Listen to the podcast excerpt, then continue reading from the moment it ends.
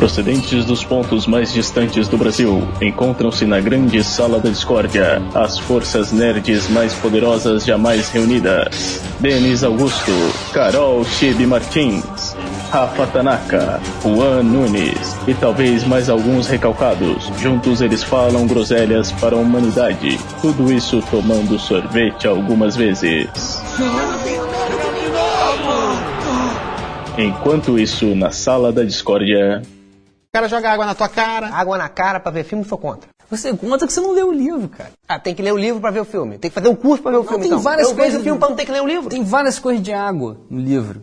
Aí você vai. Ah, então você abre um livro e sai água na sua cara Não, também. não, não sai água na cara. Mas se você quiser vir aqui pra televisão, mostrar sua opinião pra todo mundo, você tem que ler o livro. Rambo tem livro? Tem livro. Qual, é o li- qual é o nome do livro do Rambo? É Rambo. Filme Nacional tem livro também. Escreve tudo antes. Tem, tem livro. Então eles já sabem que vai ficar daquele jeito antes que eles leem. Exatamente. Mesmo acha, assim que, eles fazem. você acha que o ator chega lá e fica inventando as coisas da cabeça É dele? claro que é. Não, cara, tem Não, um olha livro olha só, olha antes. só. Parou, parou, parou.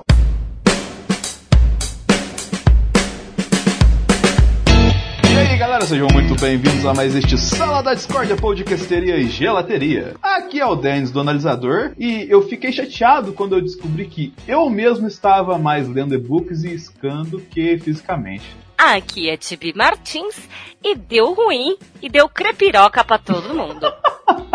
Aqui é o Thiago Almeida e depois da era de bronze, prata e ouro, estamos na era da capa dura e lombadeiros. Aqui é o Roberto II e eu não compro o jogo em mídia física já faz uns 4 anos. Aqui é o Juan e que saudade do meu formatinho do Zé Carioca. Porra, Aqui é o Rafa e tudo tá mal no Brasil, mas o que não é mal no Brasil? E é isso aí, galera. E hoje vamos falar da dita temerosa crise editorial que vivemos no nosso país. Vamos tentar fazer um raio-x, tentar traçar um paralelo também das nossas perspectivas sobre tudo isso. Como estamos lidando com essa questão toda? Como vamos levar isso? Tem alguma alternativa, tal? E, enfim, muitas coisinhas nesse aspecto que vão surgir por aí. Tudo certo, turma? certo? Sim. Sim, professora Helena. Obrigado, Juninho. Então vamos nessa.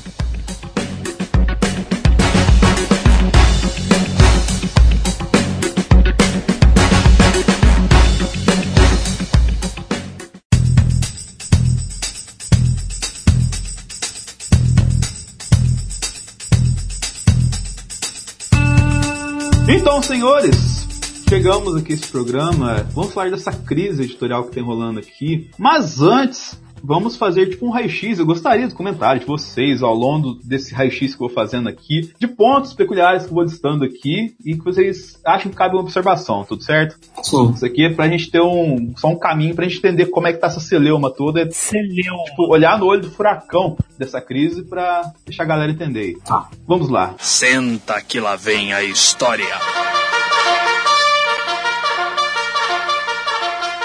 Então vamos lá, senhores. A gente começa pelo ponto de que estudos apontam que o mercado encolheu 21% desde 2015 e apenas o mercado religioso se manteve na mesma média. Mas o que se diz como média é tipo cerca de 1%, 1,2% a menos do que vendia antes desse período, entendeu? Mas a gente tá falando aqui do mercado religioso especificamente de um que se retroalimenta das suas próprias coisas, entendeu? Tipo, tem lá o padre X, vai lançar o livro, a galera vai comprar. Pastor Y vai comprar o livro do pastor Y. Isso aqui eu não tô falando segregando religião nenhuma, entendeu? Isso acontece, é natural. É, é tipo a família Felipe Neto. Desde a chegada da Amazon em 2014, indo pro segundo tema aqui, é a Amazon que tem essa prática no mercado que é meio controversa de altos descontos e quando vai trabalhar com o seu revendedor, tenta no máximo pegar impostos lá embaixo. E além disso, tem os vários descontos da Amazon com seus minions, com seus pequenos produtores de conteúdo, que dão vários descontos pra galera comprar lá na Amazon lá. E ela chegou no mercado nacional em 2014, e no mesmo momento, a Saraiva, a Livraria Cultura e a FINAC, que juntas representavam 50% do mercado, tiveram quedas vertiginosas no faturamento delas. E a gente tá falando de metade do mercado ter sofrido com a entrada da Amazon no mercado nacional. E isso refletiu diretamente em quem? Nas empresas, nas editoras. Exatamente. Sofreu atraso de pagamento, porque elas não recebiam da, de metade do mercado, entendeu? E acabaram reduzindo, cortaram muitos lançamentos e tentaram investir muito na parte segura do negócio, entendeu? E nisso que você investe na parte segura do negócio, você começa a investir o quê? Em coisas que você vai ter certeza que vai vender e começou a trazer trocentas, assim como o Thiago disse lá no começo, trocentas obras que os lombadeiros adoram, que são as tal edições de luxo que são consagradas no mercado e voltam aqui com preço exorbitante, que a galera aproveita e senta o pau lá no Mercado Livre, né, cara? Aí, meu, meu nobre consagrado, a gente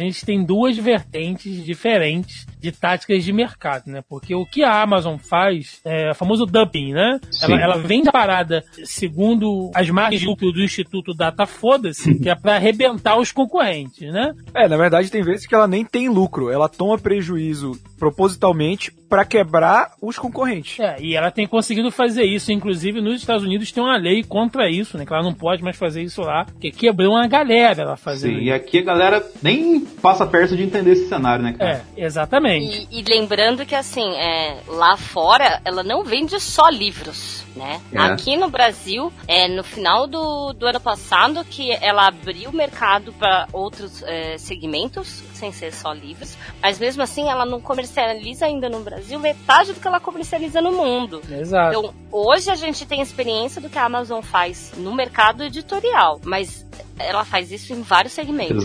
E a outra questão que eu falei, né, sobre as capas duras e os lombadeiros e tal, é uma espécie de overbooking, né? Com o mercado editorial de quadrinhos no Brasil, não digo nem cinco anos, nos últimos três, quatro anos, desde bem de 2015 pra cá, quando os caras descobriram a roda de que o nerd compra. Né, uma coisa que a, que a Abril sempre soube, que a Panini sempre soube, mas aí você tem a entrada de outros players aí no mercado, como Salvati, Igomos, né? Que é uma galera que quer vender muito, só que os caras, assim, colocaram uma, uma enxurrada de produtos à disposição que a galera não deu conta, né? De comprar essa porrada de coleção aí, com, com preços que vão se atualizando aí a cada dois, três meses. Ou seja, você lotou o mercado de títulos que as pessoas querem, mas que nem todo mundo pode comprar e que para as editoras dão prejuízo da porra, cara. Só um adendo que quero fazer aqui. Tem um colega que eu fui na casa dele uma vez e eu olhei na prateleira dele num canto, tinha um mangá do Hellsing, completinho. Aí eu olhei no outro canto, tinha o outro mangá do Hellsing, com outra versão, completinho. Aí eu olhei em outra parede assim, tinha outra versão do mangá do Hellsing, completinho, tudo bonitinho. Eu falei, cara, por que você tem três versões de mangá do Hellsing? E todos em perfeito estado, tudo plastiquinho, bonitinho, assim, tá ligado? Tipo, acho que ele leu uma vez e guardou, tal assim. Eu falei, por que você comprou três vezes o mesmo mangá, assim, tal assim? Ah, não, é porque eu gosto de colecionar, tal assim. E- esse exemplo que eu dei, é, é tipo, esse, esse tipo de consumidor que compra só pela, pela boniteza da coisa, assim, pra esse tipo de segmento dessa galera só relançando edição de luxo porque vende assim, ele no aspecto geral do mercado é tóxico pro mercado ou ele tá alimentando o mercado efetivamente? Roberto quer responder primeiro? Porque a gente vê muito, vê muito isso em grupo de quadrinhos. Cara, é o que você mais vê, mas eu acho que, que existem dois fatores aí. É, não é só o cara que só compra a capa dura. Porque, e eu, eu tenho um amigo meu que ele é muito assim, ele não é leitor habitual de gibi. E não é eu querendo cagar regra dizendo que ele não é nerd nada. Só não é leitor habitual de gibi. Ele gosta de quadrinhos e tal. Mas pra ele, comprar o gibi é uma parada que ele vai gostar de ler, mas também tem que ficar bonito na estante, entendeu? Tem que fazer parte da coleção. Então ele só compra capa dura. E hoje em dia é muita gente assim. Só que acontece, ao mesmo tempo em que eu acho isso prejudicial, porque você matou o mercado de, de capa cartonada no Brasil, que é um formato que eu gosto e que em vídeos do Hora Suave eu já deixei bem claro que eu acredito que tem certos formatos que deveriam sair em capa cartonada justamente pelo preço para alcançar um público maior. Mas a verdade é que a galera que compra a capa dura não iria comprar capa cartonada de qualquer jeito e o público que a capa cartonada deveria atingir não tá mais comprando gibi, que é a galera que lia mensal, a galera, a galera um pouco mais, mais velha guarda. Essa molecada nova que tá entrando, ela entrou no mercado de colecionismo muito maior, né? Porque virou uma coleção, acho que similar a que era de, de jogo, de jogo original, que é todo padrãozinho, na estante, bonitinho. E a gente não tinha isso, né? A gente cresceu com mensal, foi ter encadernado muito mais tarde, no final da vida da Abril, com a Panini, entendeu? Essa questão de quadrinhos organizados, quadrinho na estante, é algo muito novo pra gente. Então, eu acho que o que o mercado tá fazendo é se adaptando a esse público. Mas como esse público consome muito, se você parar pra pensar, existe uma época da minha vida que eu comprava todas as mensais da Marvel e da DC. Eu gastava muito mais dinheiro do que uma galera que compra encadernado. Mas aí você vai ver, aí os encadernados estão saindo a 120 reais hoje. É, sabe? meio equivalente. Mas isso depende pra caramba, porque um, um exemplo prático e real, tá? É, eu, quando os Novos 52 saiu aqui no, aqui no Brasil, 2000 e... 2013, É, né? aí eu caí na, na, na trap de assinar um ano desta merda, né? e aí eu assinei, e aí eu assinei aquele pacote básico que vinha Superman, Lanterna Verde, Batman e Universo DC. Vinham esses quatro títulos. Batman do Scott Snyder, é, meu Deus, né? Tá servindo aqui, sei lá, pra, pro meu gato mijar em cima. Não fala-se do Snydeus, hein? Pau no cu dele. Mas é Snyder, e mesmo assim não é Snydeus, é um Snyder qualquer. O Superman dos Jovens 52, whatever, né? Porra, também. Lan- Lanterna Verde também. Aí, cara, dentro do universo DC, tinham, tinham duas, duas coisas que eu gostava muito, né? Que é o Aquaman, obviamente. Será? Não tô falando aqui por, por puro clubismo, não, tá? Lógico que não. Não vai falar mal da fase do, do Geoff Jones e do Ivan Reis, né? Ah, filha da. É o amor. Só pra dar um- uma moral pro Thiago, assiste o vídeo do analisador do Nacionais Trailer do Aquaman, tem lá o Thiago falando muito bem das coisas. Sim, ele deu uma profundidade bacana pra galera que acompanha. Exatamente. E aí tem, e tinha, né, o título da Wonder Woman do Azarella, que eu gostava também. Aí eu penso, né, cada revista dessa, se eu fosse comprar individualmente, pra eu ler o universo DC, né, que vinha outras paradas merdas, tipo Gavião Negro, é, porra, tinha o Omak, cara. Porra, 10 edições de... É do Omak, né, velho? Vai tomar no cu, ninguém quer ler essa porra. Aí eu tinha que comprar isso pra poder ler a Mulher Maravilha e o Aquaman. Cada revista na época custava acho que 15 pratas. Ok. Aí agora tá saindo os encadernados, né? da- de todas essas fases. Numa promoção boa, eu compro um encadernado desse, que vem a cinco edições compiladas ali em capa dura, a 17 pratas, É a por aí. 18 pratas, entendeu? Então, assim, cara, tem que acabar. Eu, eu, eu falo isso. Tem que acabar. Tem que acabar o encadernado. Eu falo, eu falo isso, o nego fica puto, mas tem que acabar com revista mensal, cara. Que? Tem que acabar com essa porra. Também tem uma questão de comportamento de geração. A gente tá no momento onde as pessoas querem mais imediatismo. O processo todo tá acelerado. Você vê, vou usar a palavra meio feia, a Netflixação, né, da- das coisas. A gente não quer mais é, assistir só um episódio do seriado. A gente quer assistir dois, três ou não dormir e assistir o seriado inteiro. A gente não aguenta mais esperar semanalmente para o próximo episódio. É a mesma coisa com a questão do, do quadrinho. A gente não quer mais esperar o próximo mês para saber a continuação da história. E ainda mais se é uma história que é, ela já saiu. Tenho que ficar caçando em 10 mil sebos para eu conseguir a coleção completa? Não, eles estão fazendo o encadernado que já saiu tudo. É, entre aspas, porque tem muita coisa que a Panini lançou, dividiu como o Aquaman, a fase da Liga da Justiça, ia junto com a do Aquaman, no outro arco deles. Aí foi difícil você acompanhar, principalmente também teve Vingadores, que eles também fizeram isso, eles tentaram lançar encadernado, mas cortou várias partes porque tava separado em história de outros personagens. Eles não colocaram. E, e isso é o que a Tibi tá falando, e aí que o Rafa puxou, é um ponto interessante que é entender, e eu acho que as editoras precisam entender isso, e, e elas estão buscando entender que é o mercado brasileiro não é o mercado americano. Sim. O mercado americano, ele tá num nível de colecionismo muito mais hard assim que o brasileiro, porque Uhum. primeiro que nos Estados Unidos as editoras são reféns da Comic Shop, porque quando a gente vê aquele índice das revistas mais vendidas, não foi que o público consumiu, aquilo é o da Diamond, que é a distribuidora, dando o número de edições requisitadas pelos donos de comic shop. Então o que você vê ali é um gatekeeping, né, pra, pra quem fez jornalismo, é o- é cara que é dono da loja determinando quanto ele acha que aquilo vai vender. Porque o número de vendas não é divulgado. E aqui no Brasil a gente tem esse mal também que não se divulga o número de vendas de, de HQ. Não se, não se sabe qual é mais vendida, não se sabe qual tá fazendo sucesso. O que a gente tem de lá é, tipo, por exemplo, lembro quando teve aquela matéria do. Ah, a revista do Homem-Aranha com o Obama na capa é a revista mais vendida. Não, não era mais vendida. Os donos de comic shop pediram mais porque eles sabiam que aquela capa ia atrair público que não lê quadrinhos só pra comprar pela curiosidade. É o mesmo lance do Capitão América da Hydra, né? Exato. Então, até lá, a gente tem um número meio que mascarado. E lá você tem sistema de comic shop. É uma loja só de quadrinho, cara. Não é você ir na Saraiva, você ir na FENAC, você ir na banca do que você já é, do- é amigo do jornaleiro. É um, é um ambiente só pra isso. É como se fosse na, na Comics aqui em São Paulo, por exemplo, entendeu? Você só comprasse quadrinho em loja desse tipo.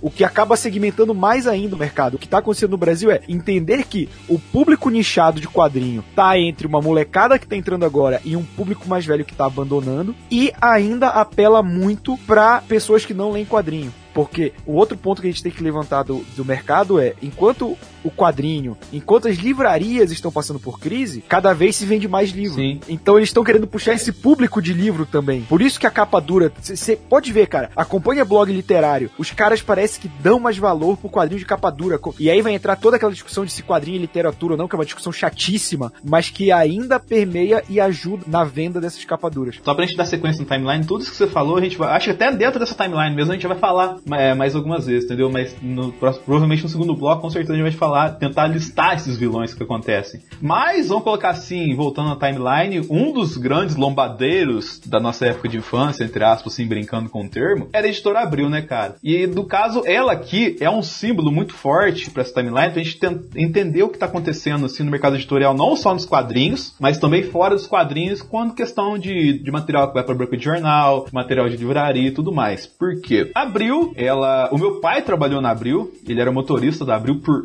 muitos anos, ele conheceu muita gente importante lá, e, tipo, pelo essa galera importante, os herdeiros dessa galera importante, vamos colocar aqui teoricamente é a galera da minha idade, assim, quando for, chegou no momento de assumir a liderança dentro da Abril, não se interessou pelo negócio dos pais, não se interessou pelo negócio da família, e acabou não entrando efetivamente na Abril, entendeu? Com isso, aquela galera da antiga, da vanguarda, continuou seguindo na Abril ainda, no comando da Abril. E, tipo, isso acabou sendo um pouco prejudicial há 15 anos atrás, entendeu? Porque o carro-chefe da Abril virou revista Veja. Já era na época, mas a revista Veja, principalmente pela galera mais jovem, que é tipo, a galera que tá aqui na, na bancada do programa, que é a galera que consome mais podcast, não tem empatia nenhuma com o conteúdo da Veja, entendeu? Por N motivos que nós não vamos entrar aqui, senão virar outro debate, entendeu?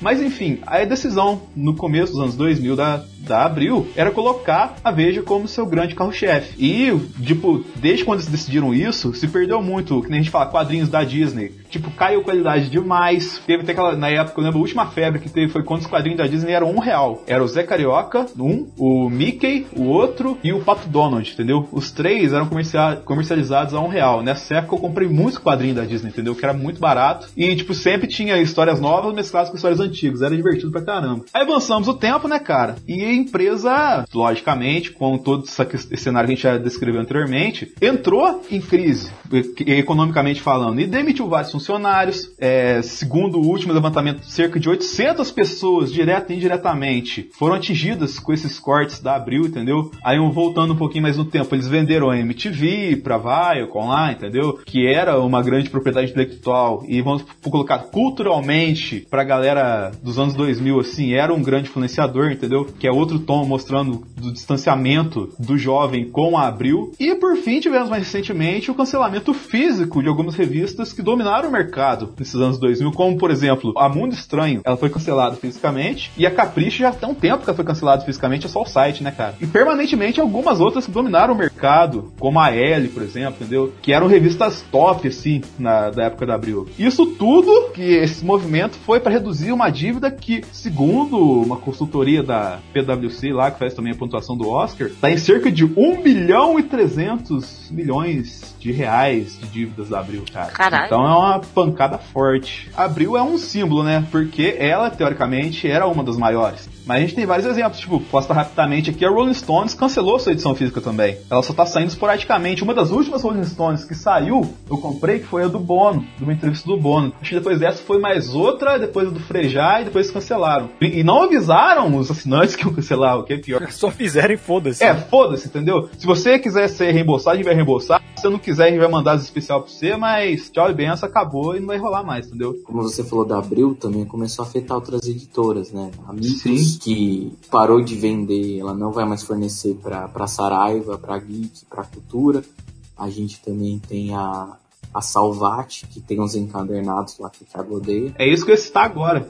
É, que a Salvati não, não parou e trancou, porque o pessoal não tá comprando. A, a questão da Salvati não, não foi nem questão de compra. A questão da Salvati é que não tem mais distribuição. Com a falência da Abril, não tem mais quem distribua. É, o monopólio. Essa questão mesmo que eu ia falar. Até o Roberto tá dominando melhor essa parte. Obrigado, meu nobre. Que pelo que eu entendi do que eu li, que a Total, que era a distribuidora nacional da Abril, se fundiu com a Fernando Quinalha. Que teoricamente, vamos colocar antes da gente descobrir o porquê da fusão, ela era o grande distribuidor nacional. Mas por que, que a Quinalha se fundiu com a Total? Porque a Panini, que era uma das maiores fornecedoras da Quinalha, decidiu fazer uma distribuição própria, porque ela já faz no mundo inteiro e ela agora tem condição de fazer isso no Brasil. Mas por que, que ela tem condição de fazer isso no Brasil? Porque ela tem Marvel, ela tem DC, ela tem Turma da Mônica e ela tem todos os álbuns de figurinha, tipo, de primeira linha pra ela, entendeu? Ou seja, o mercado, entre aspas, de banca de quadrinhos, sim, de banca de jornal, os melhores produtos tá na mão da Panini, entendeu? Ela conseguiu esse monopólio do mercado. Com isso, gera mais receita,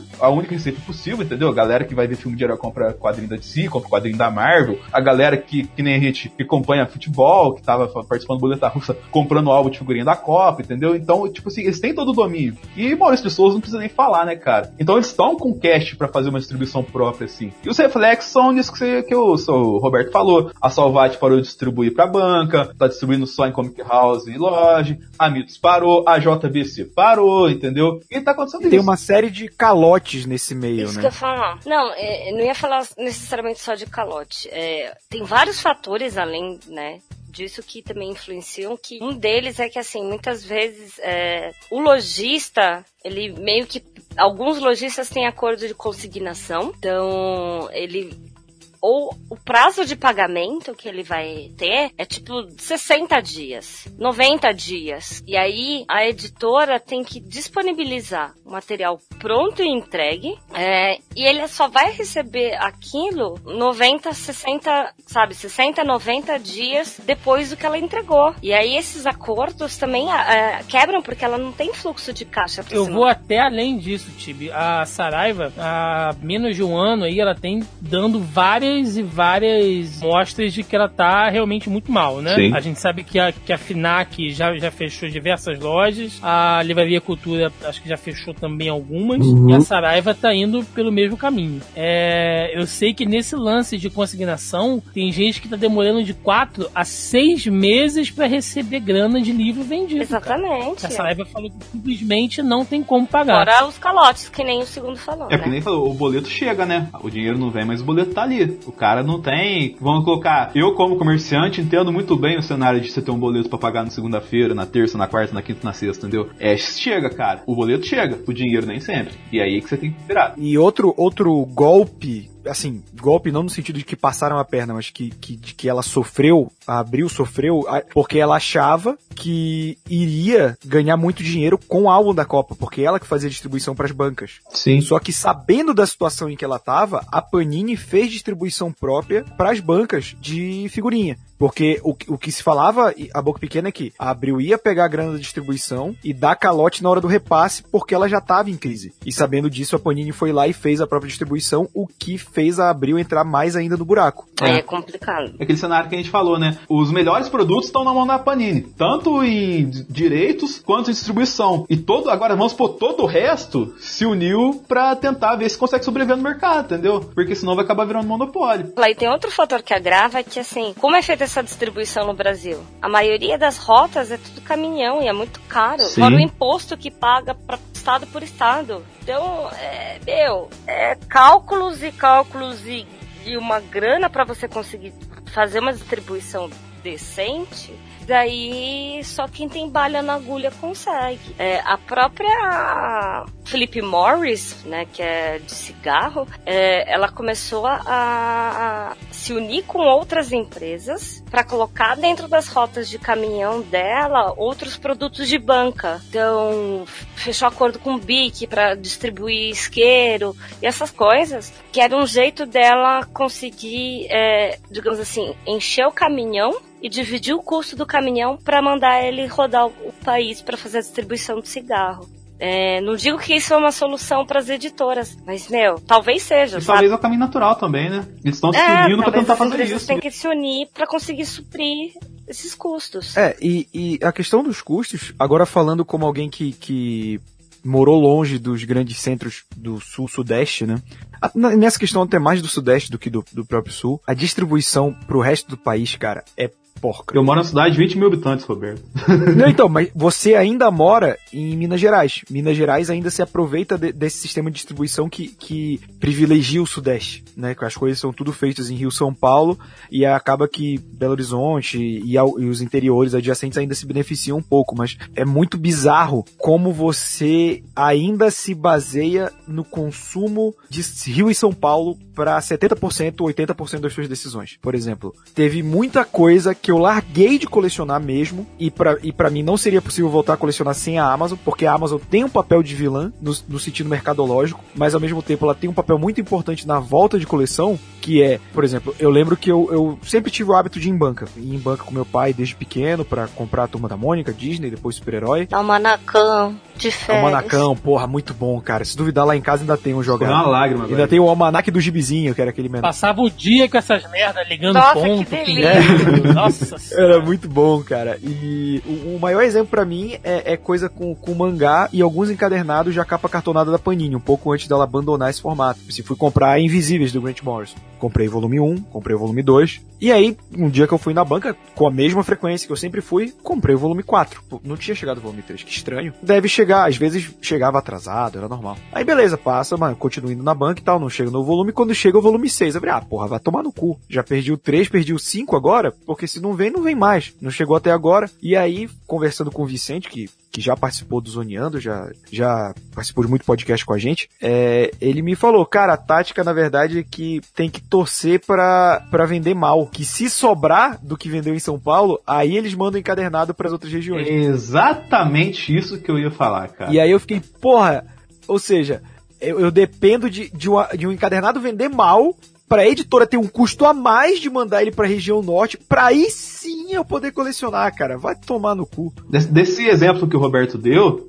tem uma. Eu tenho uma história antiga e uma história recente pra, exemplificar, entendeu? É, lá, antigamente, assim, teve a. Não sei se vocês lembram que os Simpsons têm os quadrinhos americanos e a Abril, é, no, em meados dos anos 2000, conseguiu os direitos de vender o quadrinho do Simpsons no Brasil. Não sei se vocês lembram disso. E eu colecionava os quadrinhos do Simpsons, só que era, era muito difícil chegar aqui, entendeu? Aí chegou o número 1, chegou o número 2, chegou o número 3. Número 4, nada. Número 5 demorou para um cacete pra chegar. Número 6 já não veio. Número 7 não veio. Foi indo, foi indo sim, esse, esse sequencial, mas sempre chegava, entendeu? Só que nunca chegava, vamos colocar entre aspas, o que eu precisava, assim. E aí chegou na número 23, eles cancelaram porque não tava vendendo os quadrinhos do Simpsons, entendeu? Aqui no Brasil. Tipo, eles estavam, vamos colocar, o delay entre o que era publicado no Brasil e o que era publicado nos Estados Unidos era cerca de 10 anos, uma coisa assim, entendeu? Na época. Então era muito. Tinha um pouco também do, um material. O material não era ruim, mas vamos supor um delay de realidade, porque o Simpsons é muito disso, né? De,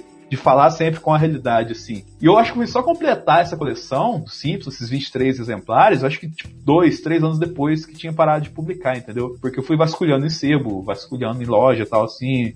Não tinha essa praticidade de loja online atualmente. E o exemplo recente que eu tenho é que tá saindo agora dessas HQs da Panini, a do Star Wars da Capitã Phasma, entendeu? E eu lembro que eu tava vendo que ela foi lançada, só que eu não consegui, eu tava fazendo várias coisas na época, eu não consegui acompanhar pra comprar ela, tipo, online na época, assim. E, e passou, passou o tempo, acho que, tipo, sei lá, três, quatro meses disso. E aí um dia eu fui na banca, numa dessas várias vezes indo comprar figurinha pra Copa e tal assim, cheguei lá e tinha lá Capitã Phasma tinha acabado de chegar. E chegou por quê? Porque muito provavelmente não vendeu bem em São Paulo. E as coisas só chegam aqui com esse delay curtinho de 3, 4 meses assim, entendeu? Mas só pra gente. Essa é aquela hora que o Roberto vai falar que eu tô passando pano, né, pra empresário, mas... Mas você sabe que você tá. Eu nem ouvi o que você falou, mas você tá. Ah, com certeza tá, mas a gente deixa ficar o Thiago, né? Mas Vamos lá. Mas olha só, gente... Tá, Já vamos- passou pano até para a zica? Isso vai dar uma merda. Mas vamos lá, sejamos realistas, tá? Eu entendo o que vocês falam. É, eu já citei diversas vezes lá no Zoneando que eu venho de cidade do interior. Tinha uma banca que ainda existe essa banca até hoje, que é assim, a banca central lá da cidade, onde recebe tudo. Se você não comprou lá, se você não achou lá, você se fodeu. Você não vai achar mais em lugar nenhum, a não ser que você viaje pra outra cidade pra poder comprar. Peraí, antes só de continuar, que você falou um ponto interessante. Há, é 10 anos atrás, essa banca que eu compro hoje, ela vendia ração junto com as revistas, entendeu? Entendeu? E hoje ela vende cosméticos de Jequiti, mas adiante. A gente tem que comer, né, bicho? Tem que pagar as contas. Exatamente. É, que nem eu falei, o boleto chega, né? Então, assim, eu entendo que é uma situação muito merda essa, né? De você não estar em um grande centro, principalmente aqui no Sudeste, para não receber as coisas. Agora, venhamos e convenhamos, né? É, o mercado editorial, a gente tem que tentar entender um pouco isso também. É caro, sabe? Você trabalhar com editorial no Brasil é caro. Você trabalhar com distribuição em um país que é gigantesco e você depende de estrada, de porra, sabe? De tudo, é caro. Então, assim, eu entendo que é uma situação merda pra caramba, mas, cara, se você for pensar do ponto de vista mercadológico, do engravatado, ele não tem alternativa. Ele vai jogar os dois, três primeiros números de coleções novas. Eles vão fazer um esforço para que isso chegue em diversos lugares, como foi o exemplo que o Roberto deu, né, para ver se vai ter uma adesão de público e aí a partir daquela primeira amostragem eles vão ver, olha só, aqui no, aqui no Rio de Janeiro a gente está vendendo 15 mil exemplares, em Pindamonhangaba a gente está vendendo 30. Porra, a gente vai priorizar o que, sabe? É, é, sem querer ser escroto, mas infelizmente, cara, o, o, país é muito grande, assim. De novo, é uma situação merda. Lei da oferta e demanda. É, é, infelizmente, a realidade é essa, bicho. Se você. Cara, eu, eu entendo, eu entendo essa passada de pano do Thiago, né? Porque ele tem essa tara de passar pano pra quem tá errado. é, dessa vez ele foi corretinho. É, mas, não, mas ao mesmo tempo, eu entendo também lei da oferta e demanda, capitalismo e tal. Não, não vou puxar meu, meu viés comunista aqui, né? Pra, pra mandar matar todos os empresários do país, mas Estamos na Ursal ou não? Como é que é? Só se for só carinhosa. Tem, tem que. Cara, só tô esperando o Ciro Gomes ser eleito, pois ele é fundador do Fórum de São Paulo. União das Repúblicas Socialistas da América Latina. Toca, to, toca a Internacional Comunista aí, Dente. Pátria Grande. mas, mas assim, toda vez que eu vejo esse discurso de oferta e demanda e eu vejo o público consumidor que tem em uma capital, obviamente, não estou falando de, de, de interiores, porque em questão de estrada, principalmente o interior do Pará é muito difícil de acesso, mas que eu vejo em capitais como Belém, São Luís, Manaus, quem lembra da tabela do Abril era sempre Manaus e Santarém que se fudiam porque são duas cidades que você só acessa de avião, cara. De estrada é impossível quase. Mas existe um público consumidor muito forte, muito forte, tanto que qualquer evento grande que tenha é, em, em, grandes capitais, ou até mesmo, eu acho que a CCXP Tour... Cara, Manaus tem um público muito forte. Muito, muito, muito. Eu vou em eventos fim de semana gigante lá. Sim, toda vez que eu vejo essa quantidade de público, eu vejo que essa desculpa do oferta e demanda cai por terra. Eu entendo todo o gasto de distribuição, mas você dizer que não tem público, que eu não estou dizendo que foi o que o Thiago disse, mas eu já vi esse argumento sendo usado para justificar certas coisas de distribuição, é, não, não cola. Então, mas é porque também tem outro fator que tá agravando a distribuição, porque é um outro custo que tá pesando. É, no Anime Friends a gente teve teve a mesa da editora, principalmente é, foi mais voltado para mangá, né? Mas estava JBC, Panini, é, New Pop e Devir. E uma das coisas que eles discutiram bastante também é em relação ao custo de insumo. É, o papel tá muito caro e a qualidade. E é cobrado em dólar. Ex exatamente, porque a qualidade do papel brasileiro não é satisfatória. Então muitas vezes eles têm que importar o papel. E aí é, você vê essas tiragens com papéis diferentes diferentes que às vezes o próprio consumidor reclama. Por quê? Porque acabou o lote de um, de um tipo de papel, atrasou a entrega, o dólar tá caro, o dólar tá alto, não vai conseguir fazer, tem que mudar o papel. Vai qualquer papel, vai o que tem na hora. Exatamente, vai o, que sobrou da outra vez. E aí, se você pegar, a galera curte um papel mais branco, e esse papel mais branco, que eles chamam de é, off-white, se eu não me engano, ele é mais caro do que aquele papel mais amareladinho, sabe? Ou entre aspas de jornal. Daí tem esse papel com qualidade de jornal, né? Que, que a gramatura é mais fina do que o papel é, branco. Vários fatores do papel também está agravando a produção da impressão do material. E aí eles têm um custo alto de material. É, para imprimir. É, não sei se está todo mundo que ouve familiarizado com o mercado de impressão, mas, por exemplo, se você vai comprar um cartão de visita, se você for pagar 100 cartões de visita e mil cartões de visita, no 100 você vai pagar mais caro por unidade do que se você comprar mil. Por quê? Porque a, as máquinas que passam papel, ela tem um tamanho, ela tem uma, um comprimento, então às vezes é mais fácil é, fazer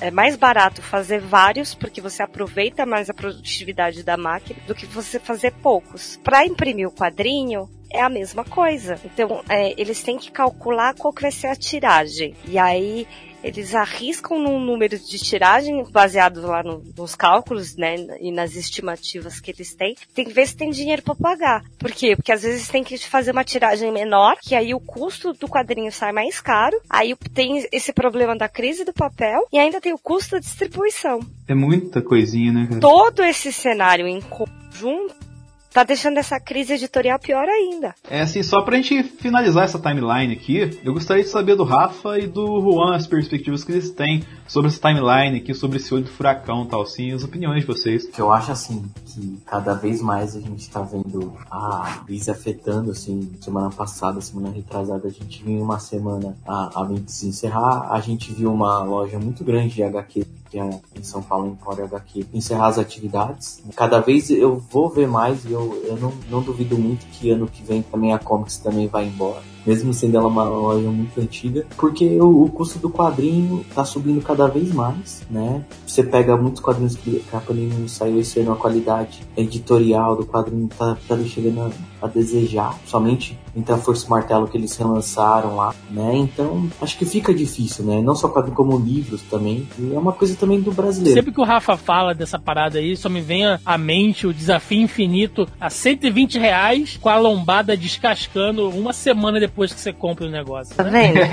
é isso aí, muito Fica insuportável de você tentar colecionar, sabe? Tipo, e eu mesmo assumi agora esse ano que eu não ia mais colecionar quadrinho, não ia mais comprar quadrinho. Porque eu tô achando o preço muito absurdo e não tá chegando assim na qualidade que tinha. Eu também não compro quadrinho pelo preço que sai 120. Eu espero sair, ficar a 60, 50 reais na Amazon ou na Saraiva, que a Saraiva tá fazendo promoção porque tá falindo também para comprar, entendeu? Então vira uma bola de neve, né? A gente já, já conversamos com o editor da Panini, que, que sempre fala em off, que, cara, a Amazon vai fazer isso, vai ficar jogando o desconto até só a Amazon ser o mercado. E aí, quando a Amazon for o mercado, foda-se o desconto, né? Você só compra de mim, eu que dito o preço. Vai meter lá no, no, no talo. Não, eu não digo nem no talo, mas, mas por exemplo, é, ela vai ter poder de barganha absurdo com, com a editora. Uhum. Você criou um mercado de quadrinhos a 120 reais que daqui a pouco você não vai ter esse desconto. Ele vai falar da Amazon já já. É o, é o tema do próximo bloco. Até. Tá falando muito de, de a gente tá só mentalizando quadrinhos, né? Como eu digo, essa crise ela vai muito mais do que quadrinho. Tem que ver os livros. Vixe. Eu não vejo o pessoal lendo como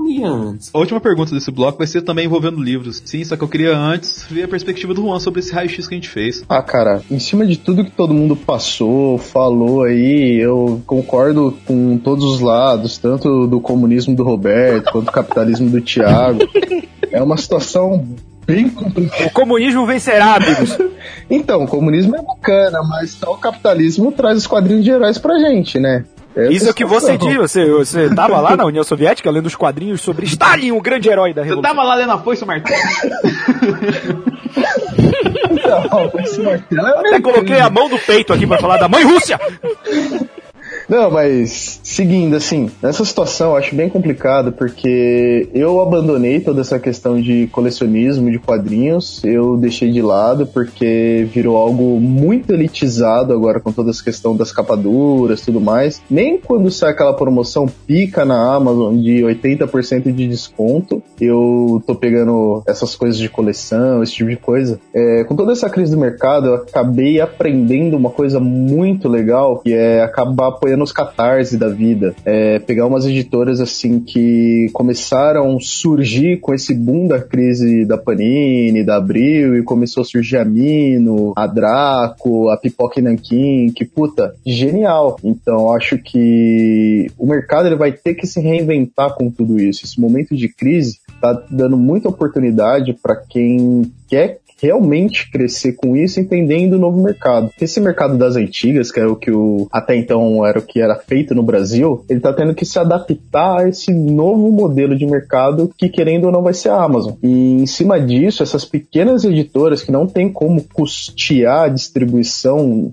em panorama nacional, acabam utilizando desses meios, como por exemplo a Amazon, para poder distribuir, que é o caso da Pipoca Nankin, que começou como um canal no YouTube, um site, um blog blog e começaram a investir nessa possibilidade de trazer quadrinhos que até então a gente não via aqui no Brasil, porque não era mainstream. E só vem coisa top lá, tá vendo o material dos caras lá? É, só vem coisa foda, cara. Tem umas coisas que o Thiago gravou com os caras lá.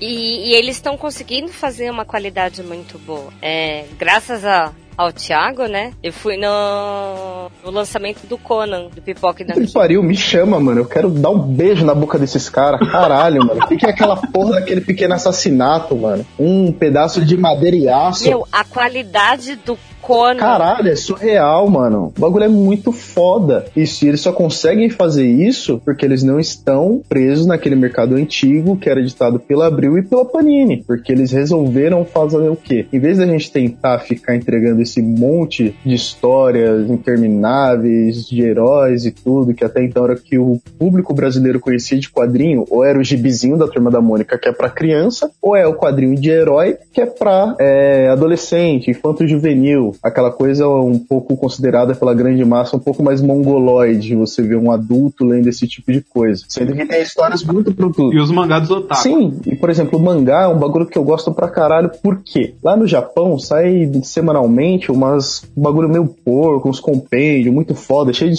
história que é feito em papel jornal. O Weekly Shonen Jump. É só pra poder ser aquele capítulo. E depois eles juntam, acho, não vou saber dizer o formatinho do mangá. Um tancorrom. É, os tanco da vida que vem tipo com 5, 6, 7 capítulos. Que puta, é muito do caralho isso. Eu adoro. Tanto é que, tipo, Naruto eu quero terminar a coleção. Só porque é Naruto, porque foi assim que eu acabei conhecendo aqui no Brasa. Porque já vinha assim pra gente. Então eu acho que se o mercado de quadrinhos de heróis quer se manter, ele vai ter que aprender um pouco com essa questão do que o mangá tá sendo aqui no Brasil. Porque, por exemplo, a JBC tem crescido bastante nos últimos anos. Essas pequenas editoras que ninguém dava porra nenhuma há 3, 4 anos atrás, agora tá dominando, tipo, boa parte do mercado porque eles entenderam qual é o nicho deles. É trazer esse diferenciado. Então, por exemplo, eu saí desse mainstream de quadrinhos de herói e aprofundei mais depois de fazer o curso de história em quadrinhos e fui para um, um, ramo mais independente, conhecendo o Artist Alley da Comic Con, os quadrinistas, realmente investindo, fugindo muito dessa questão desse capitalismo selvagem ditado pelas grandes corporações malignas e ficar ali no tete a tete com quem produz esse tipo de coisa. Então, se você tá tendo problema com essa crise dos quadrinhos, essa porra cara, digo para você, quer continuar lendo coisa boa? Vai pro independente, porque essa galera tá destruindo, mas tá destruindo num nível que, porra, o quadrinho nacional não tá deixando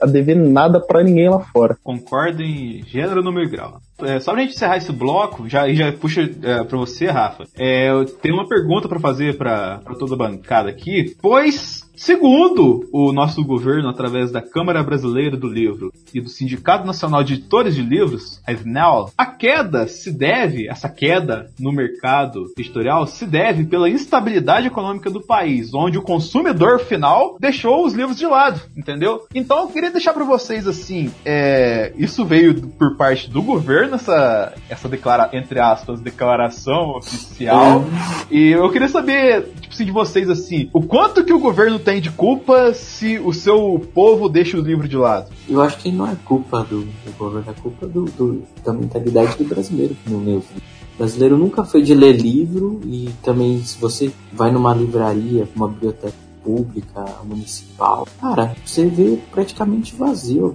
O pessoal não, não pega, não aluga mais livro, pega estado para ler. São muitas pessoas até quando você vai na leitura, que a maioria tá sempre olhando coisa de CD, mas são poucas que vão pegar livro. São poucas que compram, sabe? Então eu acho que é mais da mentalidade do Brasil. Né? A questão econômica não pode ser um pouco, cara, porque é, isso prejudicou mais geral. Mas isso da leitura foi, isso é, sempre foi no brasileiro. Eu, eu, eu, gostaria de discordar do palestrinha, se possível. Olha aí. Não, eu concordo que a leitura nunca foi um hábito do brasileiro. De fato, não foi. E aí entra numa discussão muito mais profunda de como a educação durante muitos anos até hoje ainda é muito elitista. É, e aí você relega a questão de leitura a pouquíssimas pessoas e tudo mais. Isso, é, é falando de educação mesmo, né? Sim, sim. Você não saber ler, né? É cultural, né? É uma parada cultural que não é necessariamente culpa do público, e, e é algo intrínseco, né? Que aos poucos está sendo mudado, mas também a cada ano que passa, e, e é por isso que eu sempre falei, a crise nas livrarias e nos quadrinhos, crise editorial, não de, de uma crise de leitura, porque todo ano que passa aumenta o número de livros vendidos. E aí você tem que analisar esses números, obviamente.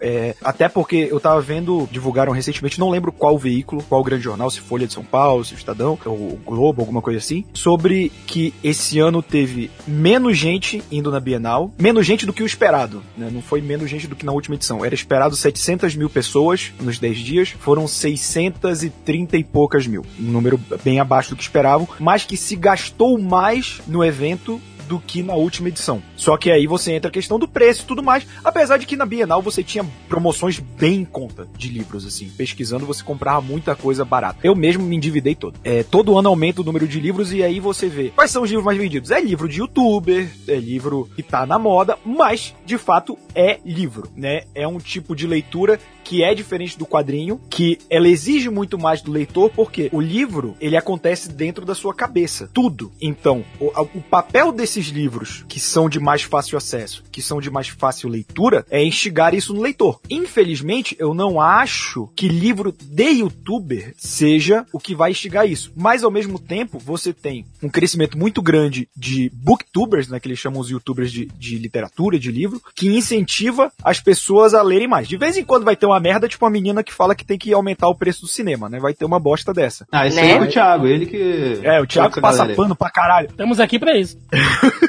que eu adoro esse homem. que otário, cara.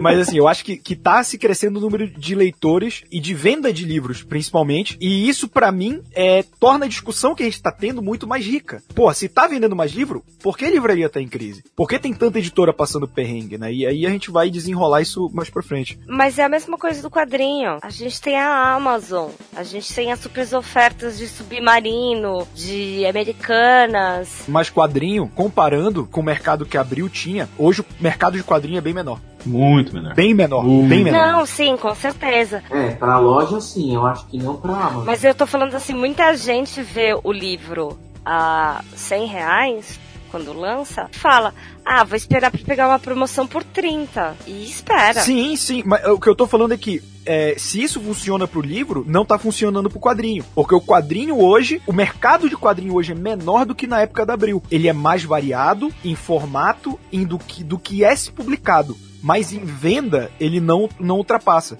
É como o Juan mesmo disse, virou algo elitista. Sim, sim. Antes você achava o quadrinho assim, 6, 7 reais nos anos 90 e tal. Hoje em dia, pô, quadrinho é 40, 50 conto. É que o mercado de quadrinhos hoje em dia tá muito fetichizado, cara. Todo mundo quer olhar aquele monte de lombada bonitinha na prateleira, aquela capa dura. Ô, Juan, eu lembrei de uma história que aconteceu com a gente. Você lembra na Comic Con que o Frank Miller deu autógrafo de graça? Lembro o inferno que foi, aquela desgraça que eu comprei a porra de um Batman Cavaleiro das Trevas, que me arrependi, porque duas semanas depois lançou aquela. Você comprou? Foi. Não foi o Pedro? Não, eu comprei. Você pagou quanto? Eu paguei nela foi R$ 69,90. Tava em promoção.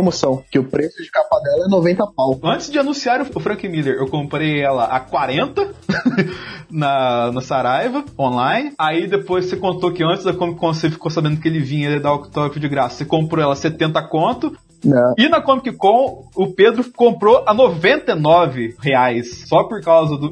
O, e é o mesmo, os três são o mesmo formato, cara. Foi, ali, ali foi foda. Mas é aquela questão, né? É, é o que todo mundo procurou, é focaram nisso e inflaram nisso. Mas você conseguiu o autógrafo? Ninguém conseguiu autógrafo de nada. Ninguém conseguiu autógrafo, tava impossível. A fila fechou meia-noite do dia anterior.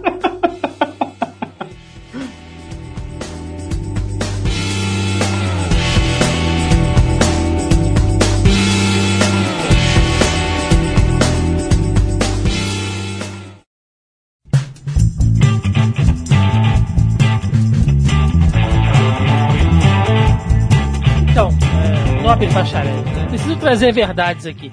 Olha aí. Não, brincadeira. É, em 2014, fazendo um trabalho lá na pós-graduação, a gente estava fazendo. A gente estava falando exatamente sobre isso, mas na questão de e-books, né? Porque todo mundo achou que é, o e-book seria a nova resposta do mercado editorial brasileiro, que o e-book ia acabar com a indústria editorial e porra nenhuma, né? Não aconteceu nada disso. Mas na época a gente utilizou alguns dados, inclusive da ABEL, né, que é a Associação Brasileira de Editoras aí, que eles fizeram uma pesquisa de 2014 para 2015 com um crescimento de, de vendas de livros por segmento. E aí gente, eles abordaram os últimos cinco anos, né? Eles fecharam 2010 ali até 2015. É, eu não tenho essa pesquisa mais aqui em algum lugar. Se eu achar, eu mando pro, pro Denis colocar aí no link, mas enfim. E aí os caras, basicamente, né, a gente fazendo uma leitura dela, identificou-se que houve um crescimento, sim, no número de leitores, e aí tudo é movido pela literatura infanto-juvenil, né? Ali você coloca Harry Potter, é, Senhor dos Anéis, Game, Game of Thrones e tal. É, você teve um número expressivo, né? De venda de livros de autoajuda. E aí quando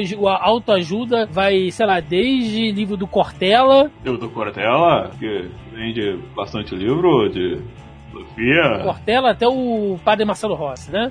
Que não existem leitores, que as pessoas não gostam de ler. É, isso geralmente a gente cai nessa falácia aí, mas os números eles, eles não mostram isso. Bom, pelo menos nos últimos, sei lá, 5, 10 anos, houve um aumento expressivo no, na quantidade de leitores. Mas aí tem a coisa do efeito da cauda longa, quando você começa a ver esses dados, né, de forma decrescente, o que acontece? Vem a questão de que não dá para aplicar o método americano de venda, de atender demanda aqui como é feito lá. Vou dar um exemplo aí de uma, de uma coisa que, a, que aconteceu recentemente aí no nosso mercado que vocês vão, vão ter ideia disso. Food truck né? Há uns três anos atrás, food truck era a nova sensação do mercado. Se você queria ter um, um, negócio de sucesso, você abriria um food truck. E aí, sei lá, metade da população do Brasil abriu o seu food truck. E aí, todo mundo tinha um food truck até um, dois anos atrás. A outra metade estava vendendo paleta. É, ainda. e ninguém mais comprava em food truck. Que abriu de barbearia gourmetizada aí nos últimos dois anos e já fechou. É, é verdade mesmo. Eu posso dizer isso por conhecimento de causa. Você tem propriedade é uma... de falar isso na minha PHD. É,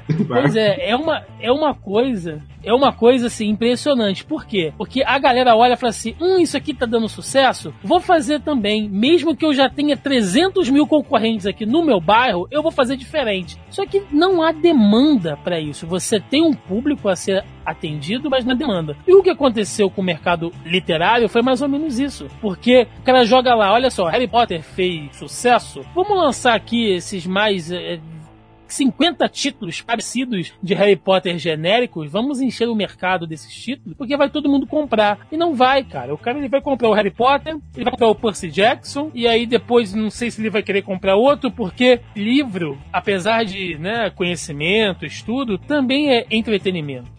Né? E quando a gente está falando disso aqui, você tem a questão do concorrente direto, que são outros livros, e dos concorrentes indiretos. Porque o livro concorre com o cinema, o livro concorre com a balada, porque o cara nem quer ter dinheiro para fazer outras coisas também. Ele não vai comprar só livro. Então, se você é, é, dá essa enxurrada de títulos de, de, um, de, um, de um mesmo segmento, de um mesmo setor no mercado, a galera fica assim. Não é que as pessoas elas não leem mais, elas não conseguem, cara. Até por uma questão de grana, né, para adquirir isso, por uma questão de tempo. E foi aí o que aconteceu, voltando de novo, eu falei sobre livros aqui, aconteceu também com o mercado de, de quadrinhos. Né? Não adianta a Salvati fazer uma coleção de capa branca do Homem-Aranha. Vou botar aqui 60 é, títulos imperdíveis do Homem-Aranha. Mais 60, mais 60 e mais 60. Porra, eu gosto muito do Homem-Aranha. Mas, gente, não, ele não tem 60 títulos para você colocar em capa dura, cara. Não tem a, a 44, 45 reais, sabe? Quem é que vai conseguir fazer isso? Se tiver 10 é muito. Pois é, é, é, sabe, é muito complicado. É muito complicado isso. Então,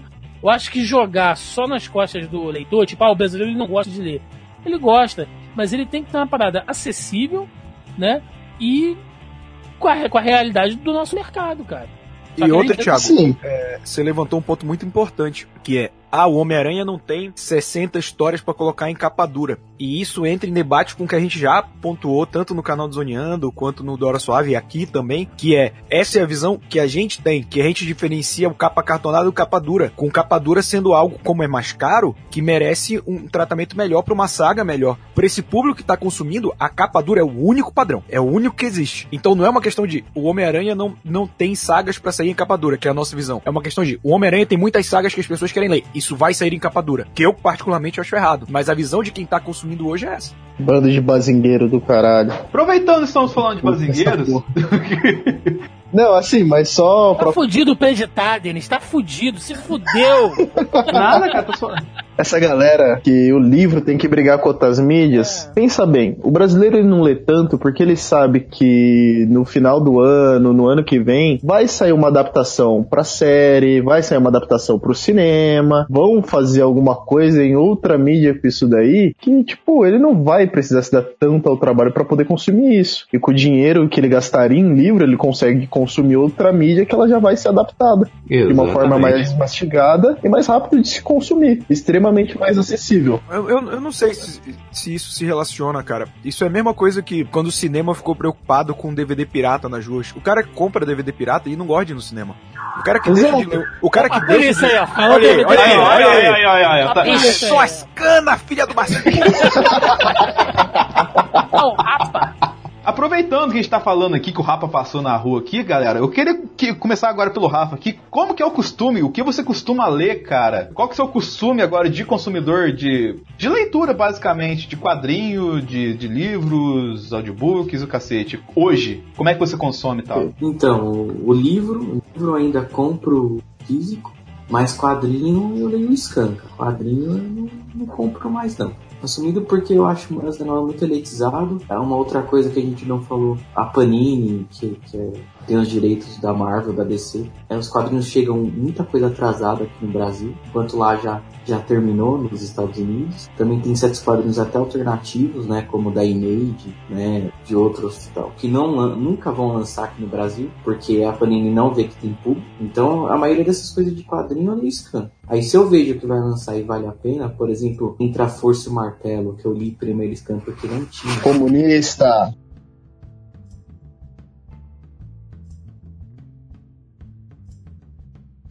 Rafa, você lê scan, scan oficial, scan estilo social comics, ou você lê os scan do Paulo Coelho? Scan do, do Paulo Coelho. Ah, né? muito bem. Que é... é, eu acho que todo mundo tem esse aspecto aqui. Quem que é o próximo aqui que vai expor seu coração? As pessoas estão com vergonha. É, então, vamos lá. vamos falar aqui. Cara, eu mando a real mesmo. Eu sou escanzeiro, safado, cretino, criminoso. porra! Entendeu? Só que é o seguinte, mesmo. Eu gasto meu rico dinheirinho aqui na porra das promoções da Amazon, na porra da promoção da Saraiva. Na porra do tá ligado? barbershop. Na porra dos barbershop, indica o quadrinho pra vagabundo ler, bota lá, faço review lá no canal, a gente indica aqui no Zoneando pra vagabundo chegar na minha cara e falar assim: você está destruindo o mercado? Meu irmão, na moral, vai tomar no seu cu! É a vingança do Thiago, né, cara? Porque eu não tô destruindo o mercado coisa nenhuma, cara. Entendeu? Pô, Rebirth, né? Renascimento DC. Saiu esta merda, né? Eu fiz uma campanha sobre isso aí uns dois anos atrás. Porra, va- teve gente que falou assim: só vou comprar porque você falou e tal. Eu comprei, eu li esta merda em scan quando saiu. Selecionei os, os, os títulos que eu queria, comprei. Comprei errado, esqueci de tinha comprado, comprei mais de Se um. fudeu? Porra, me fudi e o cara ainda vai falar que eu não posso ler scan.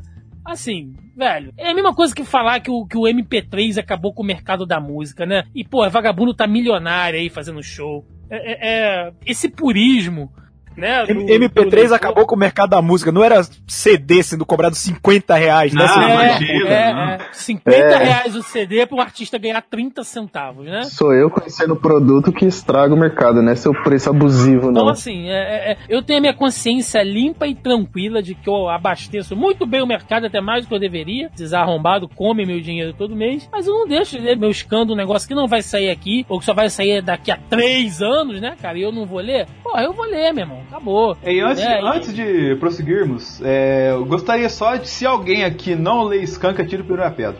Porra. Muito bem. É a vingança do Thiago, né, cara? É, Tiago, como é que você consome livro então? Então, cara, é, o que me mata é o tempo, né? Eu, eu tô nessa rotina aí de dormir quatro horas por dia e acho que eu preciso reduzir ainda mais isso, porque tá faltando tempo pra fazer tudo. Eu comprei um tablet aqui pra ler quadrinhos e tal. é, Eu leio no trânsito, né? Leio quando estou dando aquela cagadinha e tal, pra poder conseguir conciliar o tempo. O livro, como ele é uma coisa física. E sim, eu prefiro livros. Eu tenho aqui a minha estante aqui com livros fechados ainda, cara, que eu, que eu compro, porque Porque é pra isso que serve o livro. Ele serve pra ficar fechado na coisa. por mais que eu seja escanzeiro, quando eu compro, cara, eu não compro no digital, eu compro no físico, sabe? Eu gosto de abrir a porra do livro, né? Sentir a, a, a seda da Cheirar, né? cheirar, mano. Eu fico cheirando aquela merda. Fumar Bom, cedo. Porra, parece um hamster drogado cheirando aquela merda daquele livro. entendeu? Eu adoro o cheirinho, botar na prateleira e segurar e tirar fotinha pra postar no Instagram. Adoro, entendeu? Então, assim, é- eu gosto de ter o livro físico na, na minha mão. Só que não é prático, né? Pra carregar pra cima e pra baixo. Então, assim, livro hoje, pra mim, fica na cabeceira da, da cama aqui. E eu leio esse tipo, consigo ler, sei lá, 50 páginas antes de dormir. Mas geralmente eu tô editando podcast ou fazendo outras coisas. Então, assim, cara, tá, tá muito difícil, né? Se fosse há uns, sei lá, 5, 6 anos atrás, eu tinha uma média aí de 10 a 15 livros por ano, né? Agora eu só tô batendo meia dúzia, é uma vitória. Isso é, isso é vergonhoso, tá? Isso é vergonhoso. É, mas o que importa é que você tá lendo. O hábito ainda tá prevalecendo. Tibi, seus costumes, por favor. Nossa, costumes. Além dos escândalos, lógico que todo mundo que lê.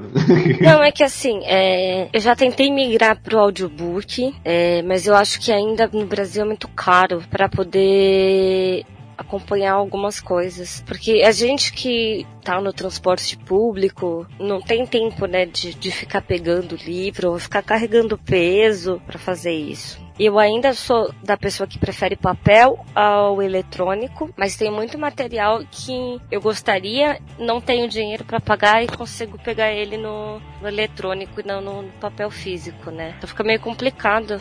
Hoje em dia eu realmente parei de comprar muita coisa de, de impresso. Eu tenho acabado indo também mais para os independentes e alimentando os pequenos e não os grandes mercados, né? Apesar de visibilidade e notoriedade que, que as grandes é, indústrias têm, meu, eu, eu até entendo o que está acontecendo por conta disso. Das pessoas terem parado de comprar e eu inclusive. A gente não tem mais o mesmo tempo, né? E eu acho que também é, a gente veio de uma geração muito forte do quadrinho quando criança e essa nova geração, as gerações seguintes não foram tão assim. É, muito bem pontado. Não tiveram o mesmo incentivo que a gente teve de leitura. E aí as coisas, esse consumo diminuiu. Sim. Juan? Então, meus hábitos de leitura, porra, por mais legal que seja, pegar aquele puta caralho amasso, de um Crônicas do Gelo e Fogo pra tentar ler no busão, porra, não dá, mano. Acaba tendo que ser o digitalzão no celular, no tipo Kindle da vida, alguma coisa assim. Os scans que geralmente eu só consumia por coisa que eu sabia que não ia chegar no Brasil, que ia demorar pra caralho pra chegar. Por exemplo, se eu fosse esperar chegar aqui no Brasil pra terminar de acompanhar Naruto, tava fudido. Porra, como é que eu não ia saber a história daquele pequeno garoto querendo ser Hokage? Já tá fudido de te acompanhar Naruto, imagina. Ah, não, não fala mal de Naruto não, Naruto é foda. Imagina pra mangá que acaba sem final. Puta, tipo, aqui no Brasil tem muito isso, que começam a lançar as coisas, se não bomba, se não vende, pau no meu cu que tava acompanhando. Os caras vão cancelar essa porra e foda-se. Não, mas às vezes tem disso no Japão. Galera do Bleach, ó, um abraço pra Mas. Bleach é ruim, você tá valendo, tá errado.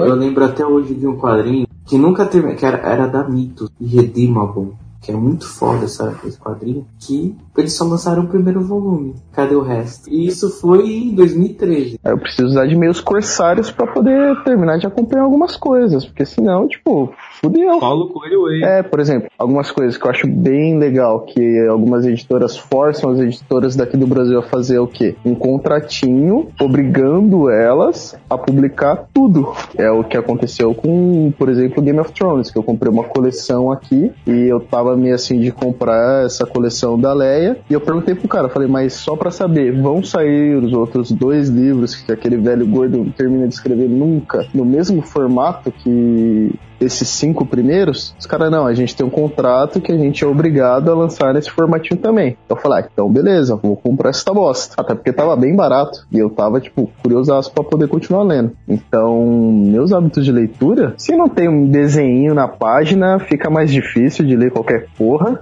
Porque eu, como uma pessoa lesada, com déficit de atenção, de um peixe, meio que fudeu se não tiver um desenho. Então, hoje em dia é bem quadrinhos mesmo. Livro é uma coisa ou outra se me interessar demais, mas tipo, tem que me interessar demais mesmo. Por exemplo, terminei de ler It, porque vi a porra da adaptação e achei muito do caralho. Eu falei, não, tem que conhecer essa merda aí. Só que, caralho, um livro de mil páginas no busão vai se fuder.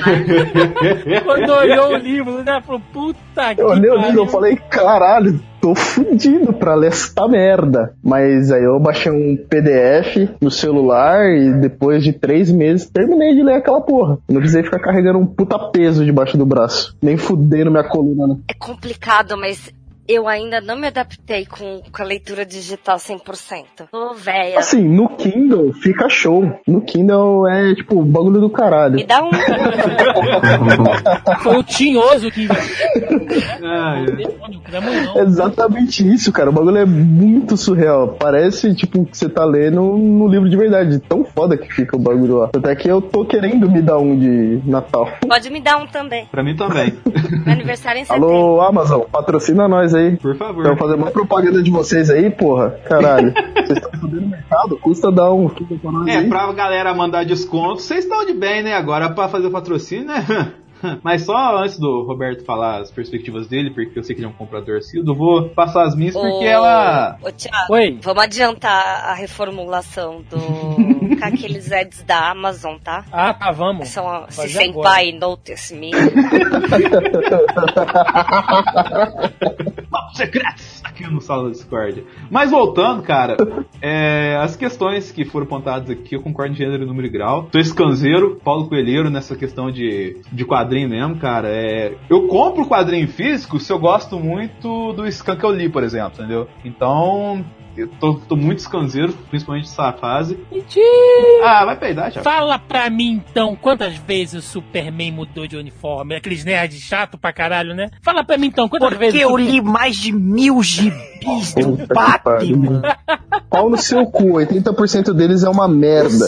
80, 99, meu cara. Tomando Falar, ele troca de uniforme. Meu amigo, se tem até gente que lê Naruto, né?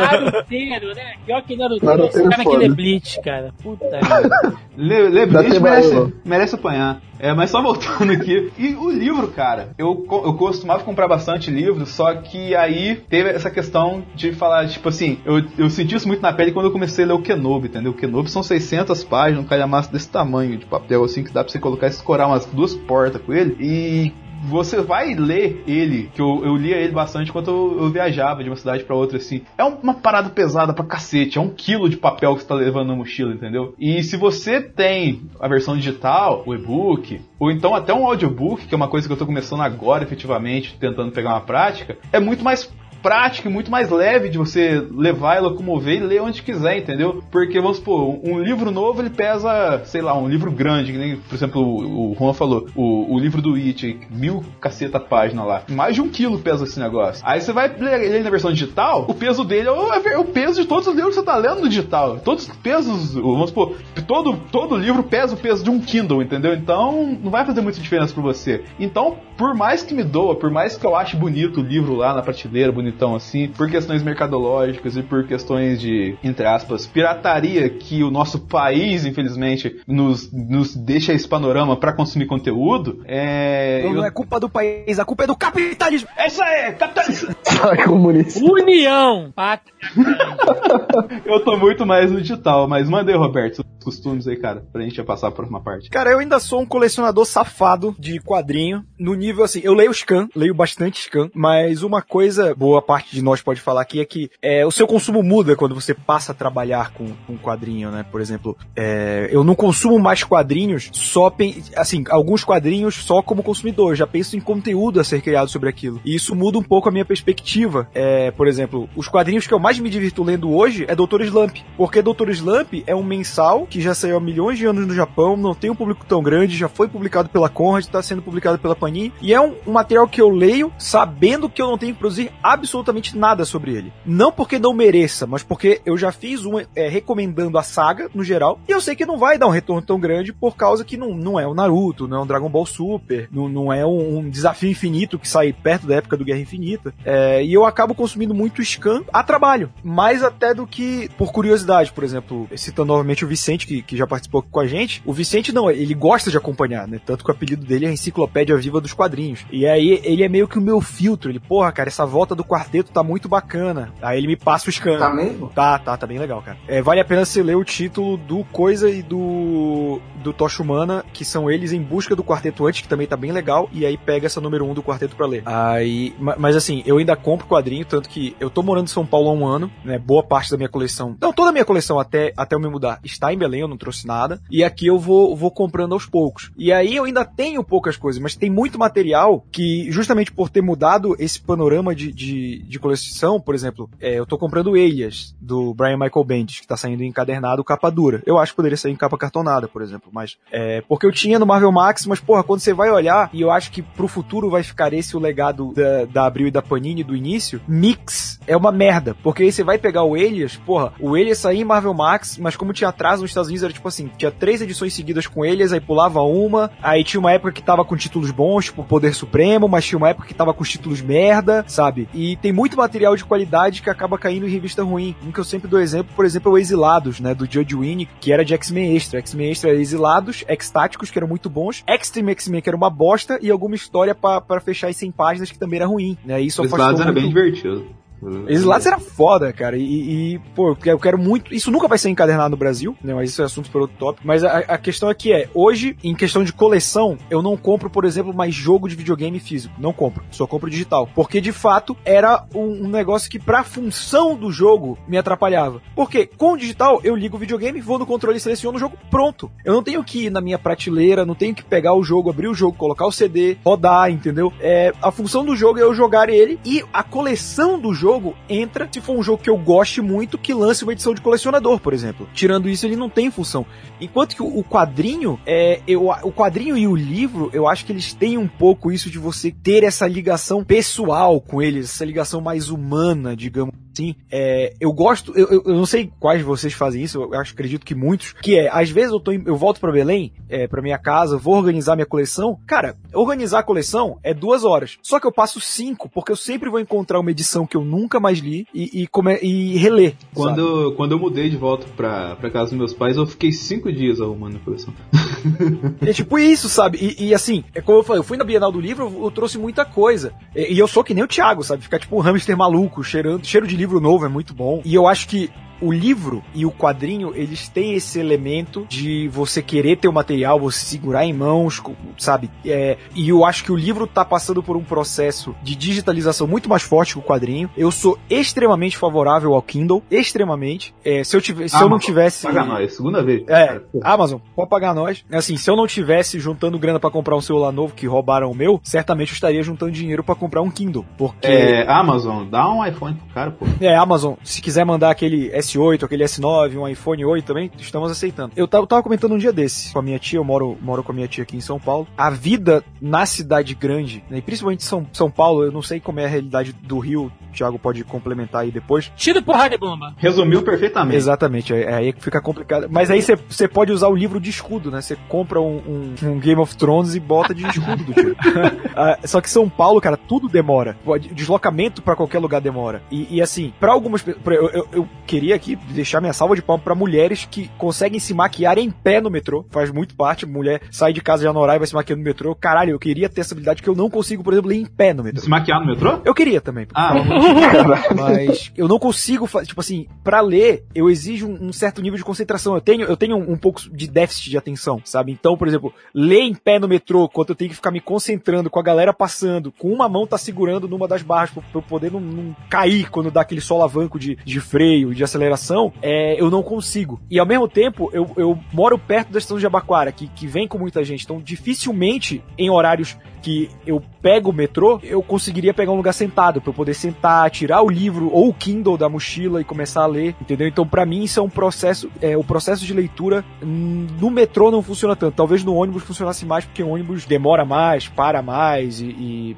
às vezes você consegue pegar um ônibus mais vazio até em horário de pico. Mas assim, o período que eu percebi que eu mais li foi um período que a minha irmã tava doente e eu acompanhava ela em médico. É, tipo, a minha semana, assim, eu, já tava desempregado, então, como os meus pais pais não podiam dispor todo dia pra acompanhar, eu particularmente passava segunda a sexta indo em médico com ela. E foi o período que eu mais li, porque na sala de espera, cara, eu- se tem um lugar pra se concentrar, é, tá passando Globo ou Record na televisão e foda-se programação de tarde da televisão aberta. Na mesa do dentista tem É, veja. veja de duas semanas atrás, catálogo de alguma coisa que você não vai comprar. E aí, tipo, eu pegava, minha, minha irmã fica no celular, né, mexendo no celular enquanto ela espera, e eu pegava o livro, cara, que eu sei que ali ninguém vai me incomodar, tá refrigerado, tá um clima legal, e eu lia muito. Eu acho que a leitura, pra mim, a leitura de livros principalmente, é. Eu compro muito livro, mas eu leio muito pouco por conta da minha falta de atenção e por conta do tempo. Por exemplo, hoje eu, eu fui gravar um vídeo, como eu falei, São Paulo as distâncias são, são longas, assim, ainda mais eu vim de Belém, onde é uma cidade muito pequena, né, em, em questão de quilômetros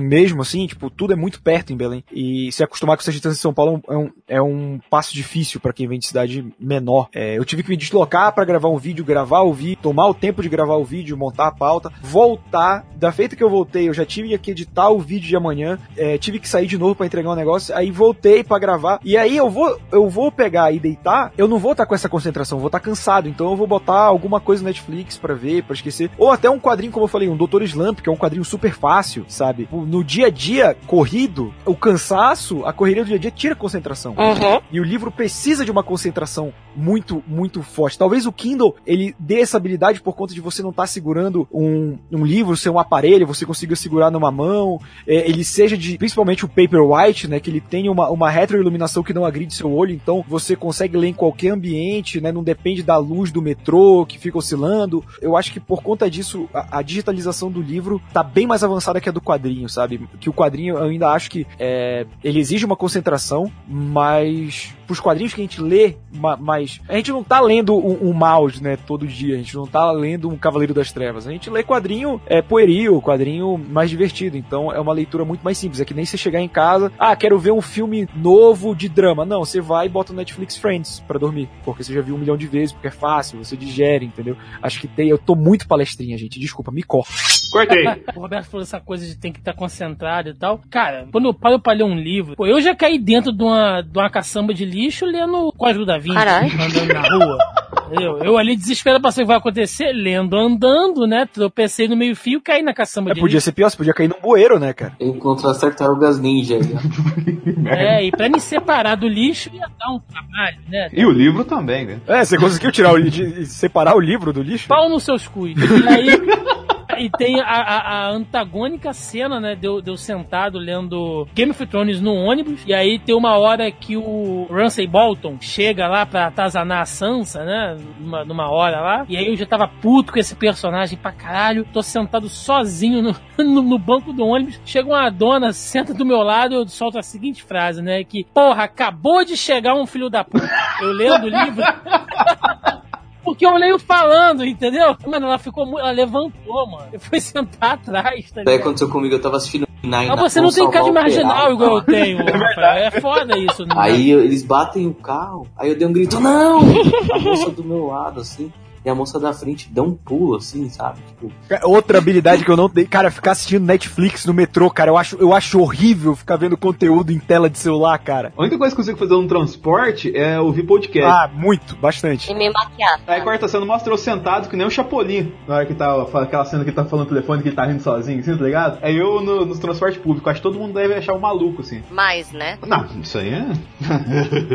Galera, tem uma listinha pra vocês julgarem aqui de heróis e vilões da crise editorial, entendeu? Então eu vou falar aqui o produto ou determinada coisa. Vocês julgam rapidamente herói ou vilão, sem se estender muito assim, pra gente ser bem rapidinho na parada, certo? Certo. Então vamos lá. O primeiro da lista era a Amazon. É, pelo que tanto que a gente já defendeu o Kindle aqui, eu acho que na questão do Kindle ele tá sendo um herói, mas nessa questão de crise editorial que a gente colocou de perspectiva e questões de práticas da Amazon como empresa corporativa talvez seja um vilão. Vocês concordam com isso? Sim, não. não. Eu descreveria a Amazon que nem o Chris Rock define a relação do negro com os Estados Unidos. Se você é branco nos Estados Unidos, os Estados Unidos é o, é o seu pai, né? Você o ama e você o respeita. Se você é negro nos Estados Unidos, os, Estados Unidos pra você é aquele seu tio que pagou sua faculdade, mas era criança. Nossa, que Nossa, horror. meu Deus. Caralho, que pesado. A, Ama né, cara? a Amazon é isso, assim. Ela é muito boa, como eu falei. Ela fez as pessoas voltarem a colecionar, eu voltar a colecionar. Instiga a leitura com Kindle, uma coisa barata, mas ela está prejudicando o mercado. Está se aproveitando disso e que aquela que o Thiago falou da cauda longa, futuramente a Amazon vai foder a vida, É. cara. Com certeza. Até lá eu já morri. Até ela foda-se. É, adiante. É, entre aspas, as Netflix de quadrinhos, que é os tal social comics, tem um papel de herói, vilão ou é neutro nessa história? Neutro. Ah, herói, eu acho que você assina um serviço, você pode ler O quantas. Show Comics é um coitado, né? É, um- é um guerreirinho. É uma vítima, é uma vítima. O Show Comics tá chorando no canto em posição Caralho, fetal. pior que eu acreditei quando eu assinei no começo. E os scans? Scan é herói, é herói. Pátria grande. Toca internacional Honra aí. e glória do que é o nosso Robin Hood. O Scan é tipo o demolidor do, do- desse cenário, né, cara? É o cara que todo mundo corre atrás, mas sem ele a cozinha tá um inferno O efetivamente. Scan é o, é o- é o Thor chegando em Wakanda. Nossa, é lindo demais. Que homem, né?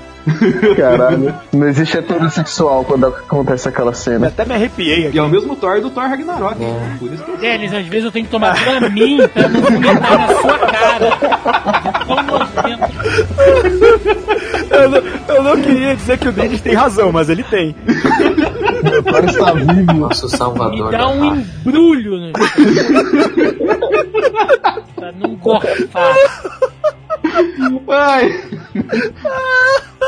Ô, Roberto. Ai, meu Deus, alguém tinha que falar isso. Não, você pode até não gostar do Thor Ragnarok, mas você tá errado. Eu poderia concordar com você, mas seríamos dois errados, né? O Thiago mereceu cair numa caçamba de lixo porque essas opiniões dele são só bosta.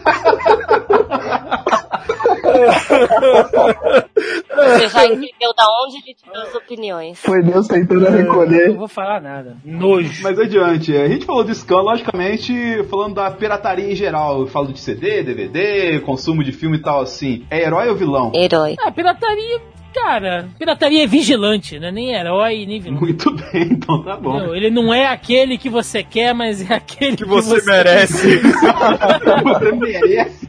Aí sobe o Hans Zimmer tocando, né? Pegou a referência. E o audiolivro? Bosta. Eles são o cabo da Ciolo. É gourmet, é gourmet. Audiolivro eu nunca tentei, eu acho que eu não tenho Deixa saco. eu contar minha, minha triste incursão com o audiolivro. Diga. Por favor. Não, eu aproveitei para pegar alguns numa promoção, tá? O problema é o preço, né? É porque os bons catálogos é, ainda estão em inglês. Nossa, beleza. Peguei M's for Magic do Neil Gaiman, uma delícia de ouvir. Ainda peguei narrado por ele mesmo, sensacional. Aí eu falei, ah, deixa eu treinar, né, meu inglês. Aí eu geralmente ouço em transporte, né? Eu peguei Sapiens em inglês pra ouvir. Eu não consigo no transporte.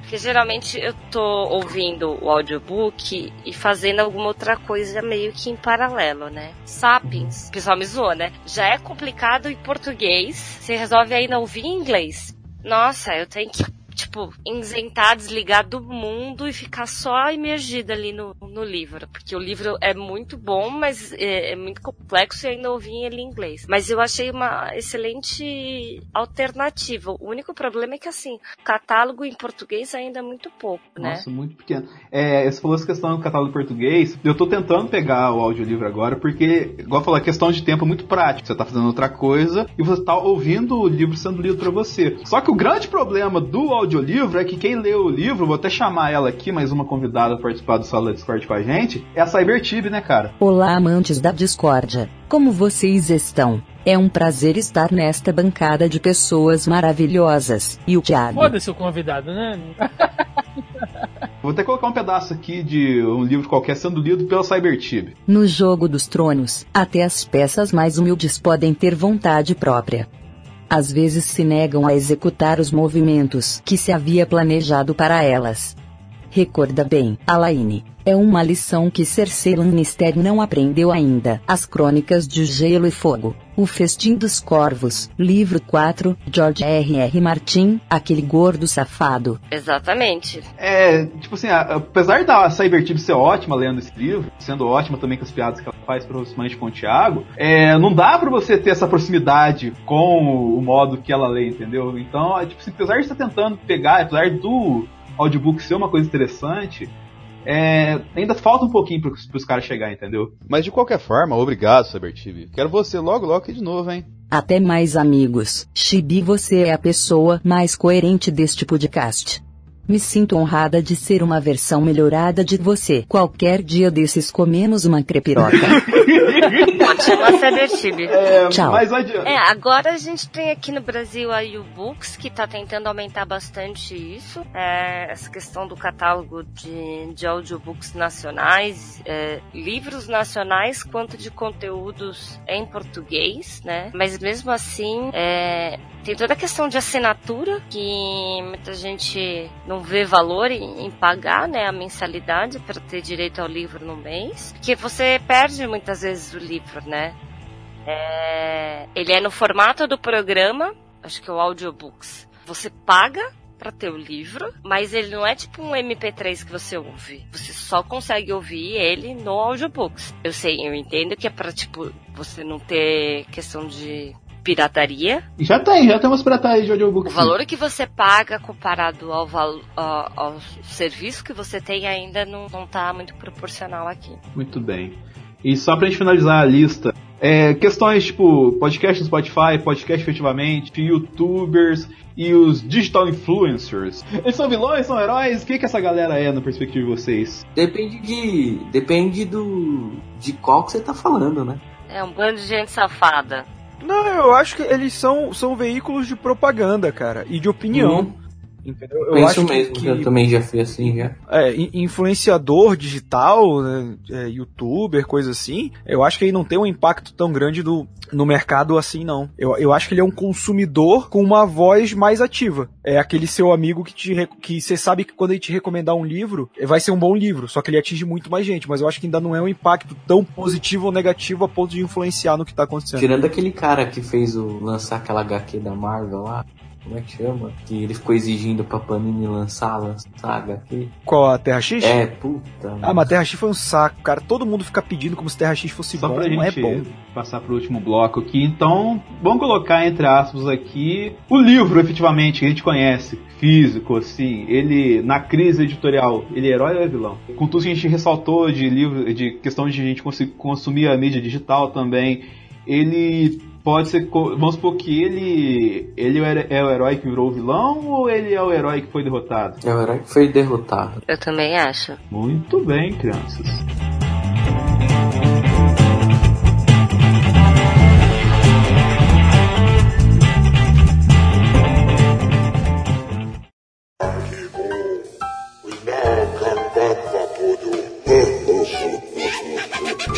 Momento do jabá. Thiago, faz seu jabá aí, mano. Ah, já pode fazer o jabá? Sim. Mas antes eu queria realmente voltar naquele assunto. Não, mentira. depois você encaixa, depois você dá um jeitinho de encaixar. Eu vou encaixar assim. Tá. Vou- pode, pode esperar. Espera aberto. Encaixar no meio do seu. Vou encaixar lá. né?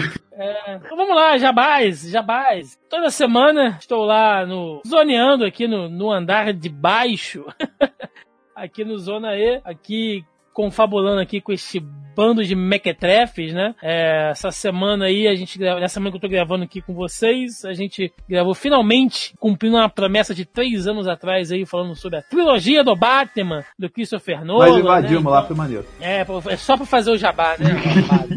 é... Então, assim, toda semana que quiser me ouvir e ouvir mais um bando de mequetrefes lá no Zoneando, levando pra vocês o melhor e o pior da cultura pop e do entretenimento nerd. Toda semana a gente tá aqui também no Zona E. Tem canalzinho no YouTube lá funcionando no ritmo que Deus quer, né? E Deus é baiano. Do jeito que dá. Então a gente vai empurrando ali na, É o Antônio Fagundes, né? O Deus é brasileiro. pois é, então assim, vai naquele ritmozinho, mas tá, mas tá rolando aí. Estamos na. Roberto II, cara, Slim agora, né? Calma, calma, ainda estamos aí, ainda estamos na gordura. Diminuiu a quantidade de, de veias entupidas, mas ainda somos gordos. Esse hora mais suave, tanto nome de site pornô. né? Opa, até porque não é a hora mais suave, né? Só a hora É, ó. suave. O cara fica falando que me conhece fumando maconha, aí tá explicado porque fica falando essas coisas. Como é que tá aí? Pô, suave.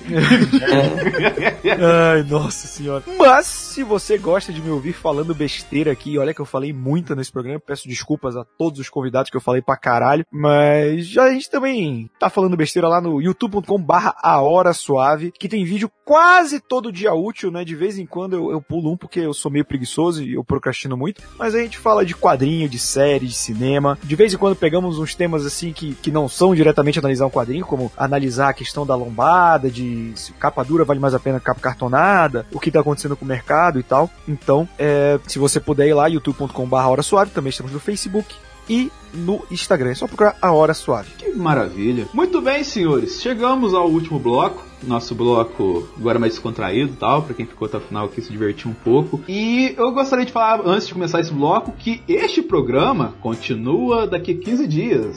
Surpresa pra vocês. Porque um dos pontos que a gente levantou aqui é a questão da qualidade de conteúdo. Que essa crise editorial também, ela reflete não só nos quadrinhos que a gente consome, nos livros que a gente consome, mas também nos aspectos jornalísticos que a gente consome, pois a gente tem muita revista sendo cancelada. Revista que eu falo, revista tradicional que a gente costuma ler, a tal famosa revista do dentista, entendeu? E isso vai muito da produção e da qualidade de conteúdo, porque a galera tá migrando, tá saindo, jornalistas que se formam, assim, não tão tanto posicionados mais play para grandes players assim, e estão focando cada vez mais no mercado independente. Tanto os jornalistas quanto os próprios movimentos independentes de produtores e quadrinistas de conteúdo, assim como já citou anteriormente. Agora eu vou pedir até pro Thiago dar um background mais legal, porque falou com os caras lá no Comic Con de movimentos independentes, da galera do Arts Alley e do Pipoque Nankin. Então, pra gente encerrar aqui, dar uma perspectiva de como que funciona esse mercado independente para quem não conhece muito bem assim, e indicações de vocês. É, cara, mercado independente, pelo que eu converso com a galera e alguns que eu conheço, né, assim, hoje pra você publicar alguma coisa de maneira efetiva,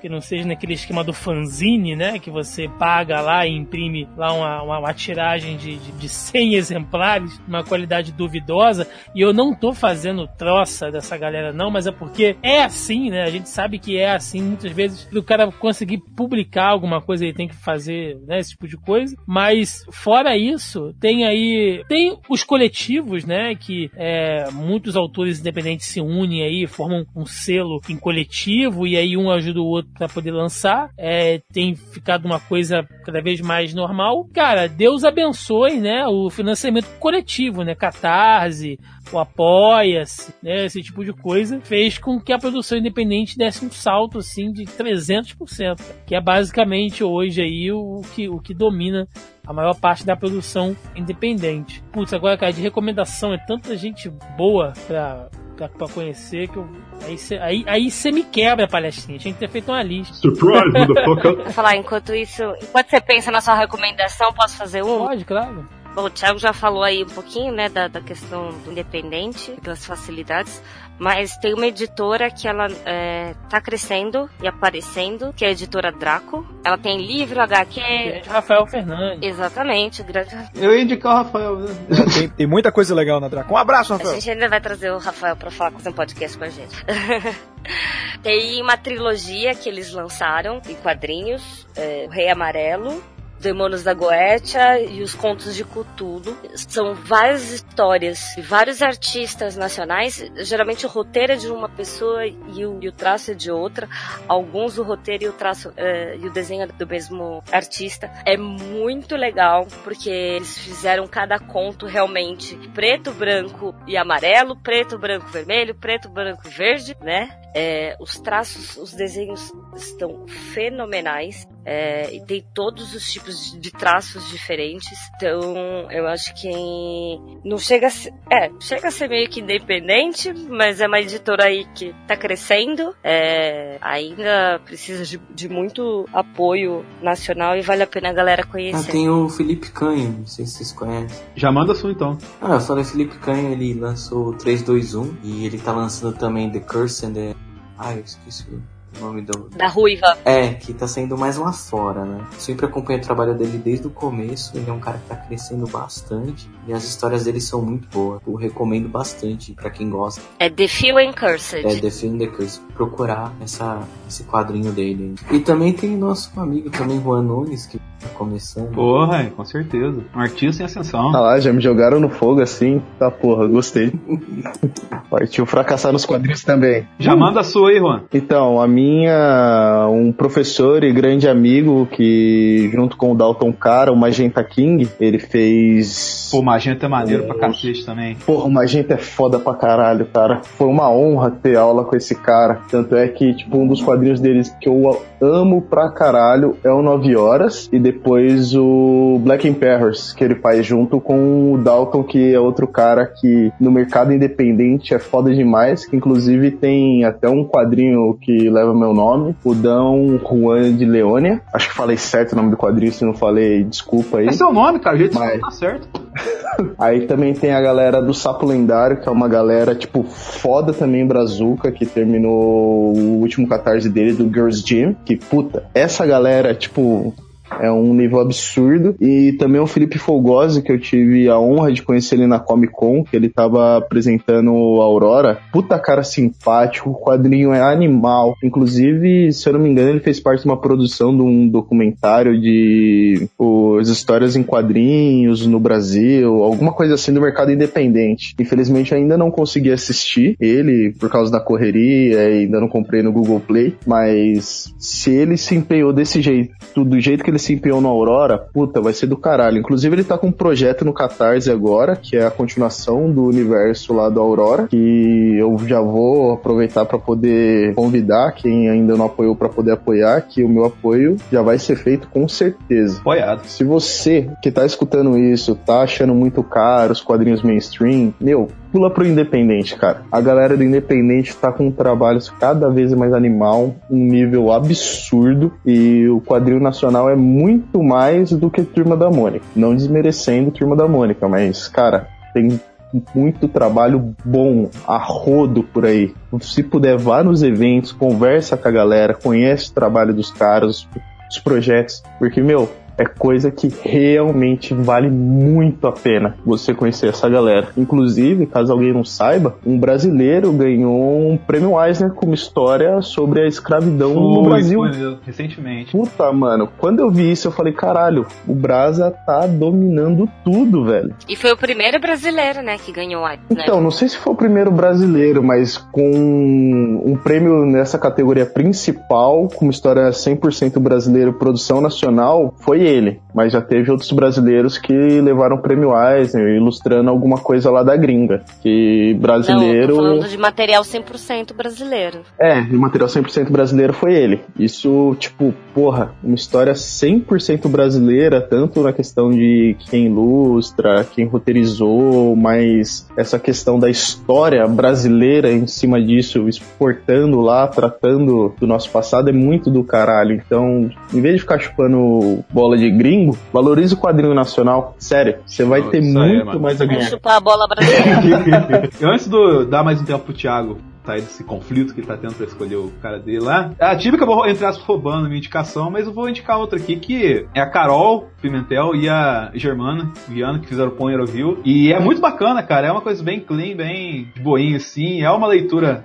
divertida de fazer, assim. Eu ainda tenho que pegar o autógrafo no meu lá, com elas, assim. E é nacional também. Acho que até a Carol foi indicada ao HQ Mix pelo trabalho em Porno um negócio assim. Então é uma coisa bem maneira de se acompanhar também. E aí, Thiago, já escolheu já ou não? Tenho sim, tem uma meta indicação pra fazer. Então, já que você está ouvindo o podcast, meu amigo, leia os quadrinhos do MDM. Sabia. Que, que estão- que sabia. vão, que vão falir, né? O MDM que acabar com a indústria nacional colocando um quadrinho a 5 reais nos eventos. Inclusive, o seu livro ainda tá comigo, Thiago. É, por favor, segura aí, que eu vou pegar com você na BGS.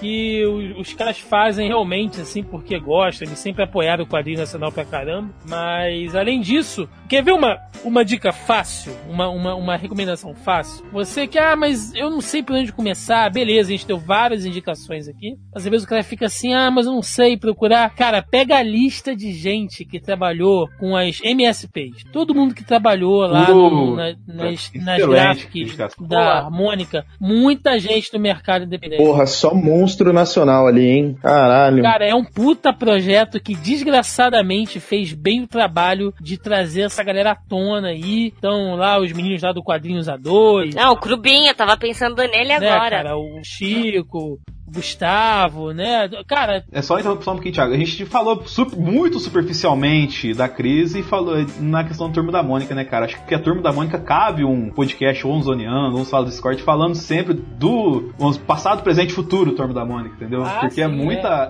Tem muita coisa pra falar, Topo cara. demais. Eu destopo só pra topar de novo. É vou distopia, descurtir né? pra curtir de novo, né? E ainda vem É, laços pela frente. É, com filme. No cinema. Nossa, não, quadrinho nacional, só pra falar pra vocês, tá vindo com tudo no cinema agora. É Laços com Turma da Mônica, é o Doutrinador que eu esqueci de citar. Sim, do meu conterrâneo Luciano. Puta, mês que vem já tem Doutrinador. Então, galera, se você não tá dando atenção pro quadrinho nacional, comece antes que você fala que isso daí virou mainstream e você não vai gostar. Começa a gostar antes. Sério. E tira o preconceito, entendeu? Porque a gente tem uma puta qualidade aqui. Exatamente. Temos grandes artistas com uma grande perspectiva e totalmente indo contra essa crise editorial no que diz respeito à evolução e comércio, entendeu? Então é uma galera pra gente dar atenção, é uma galera que faz um trabalho bacana e é o trabalho da gente, entendeu? É entrar. Se a gente tem que ajudar alguém na crise, vamos ajudar nós mesmos, né? Isso aí, mano. Eu gostei que eu falei tanto nesse podcast que ele pulou minhas indicações. Obrigado. Desculpa, Só, só arrombado do caralho. Que host, viu? Grandes Não, bosta. a gente passa um mês apresentando um podcast diário com filha da puta e nem lembra da gente. Priviete, Tovarich. É. Não, eu queria, queria recomendar também o trabalho do Léo Finock no Hell No, que são quatro volumes, dois já saíram no Catarse, o terceiro deve entrar agora final do mês de agosto. Tá muito legal o, o trabalho dele de contar essa história. O traço do Léo Finock, ele já trabalhou com animação, é, inclusive animação grande que, que tem no Netflix pra você assistir. Então o traço dele tem muito, lembra muito aqueles desenhos que a gente cresceu vendo, é, é bem bacana. Queria é, reforçar o que já falaram da editora Draco, que tá fazendo excelente trabalho. Queria dar um destaque também pra Larissa Palmieri, que ela já escreveu muitos contos que entraram nessas compilações da editora Draco. É uma roteirista aí que tá crescendo, fazendo um trabalho muito bom. Também o Cadu Simões, né, que anos passou aí escrevendo O Homem Grilo, e ele tem um trabalho que eu admiro, principalmente porque eu sou comunista, que é ele coloca todas as obras dele em Cre- Creative Commons. Então, é, se você quiser fazer uma continuação, um spin-off, ou até uma obra no mesmo universo de algo que ele criou, tudo que ele faz tá em Creative Commons, cara. A única coisa que ele pede pra você é que você coloque Creative Commons, que indica que a sua obra também vai estar. E aí, pronto, você pode usar o trabalho dele. Ele recentemente fez o Acelera SP no Catar, não sei se foi exatamente no Catar, se foi financiamento coletivo, que é uma sátira do que uma cidade grande pode se tornar ficando na mão das grandes indústrias, né? Que nem um slogan aí de um certo prefeito deixou claro. Então, Pô, achei que ele tava trabalhando pro Dória.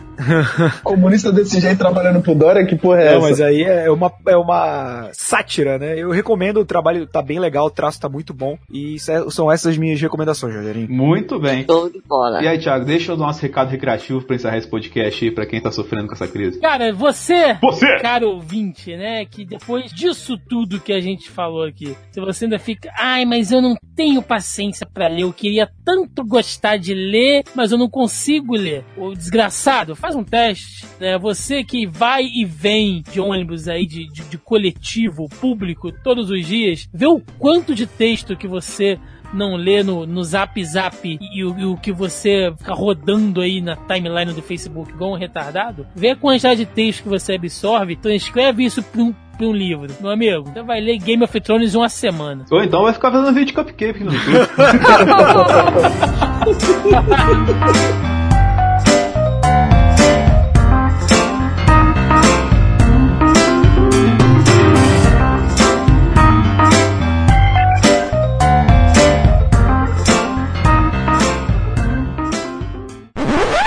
Tib?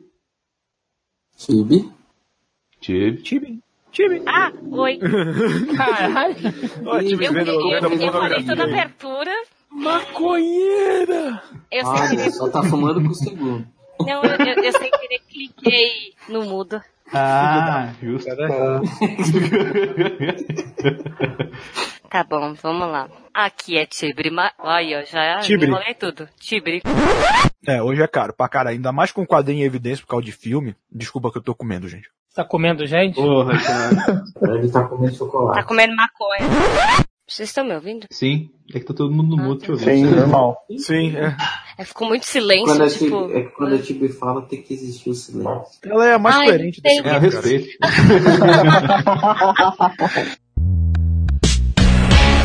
Este podcast foi editado por Denis Augusto, o analisador.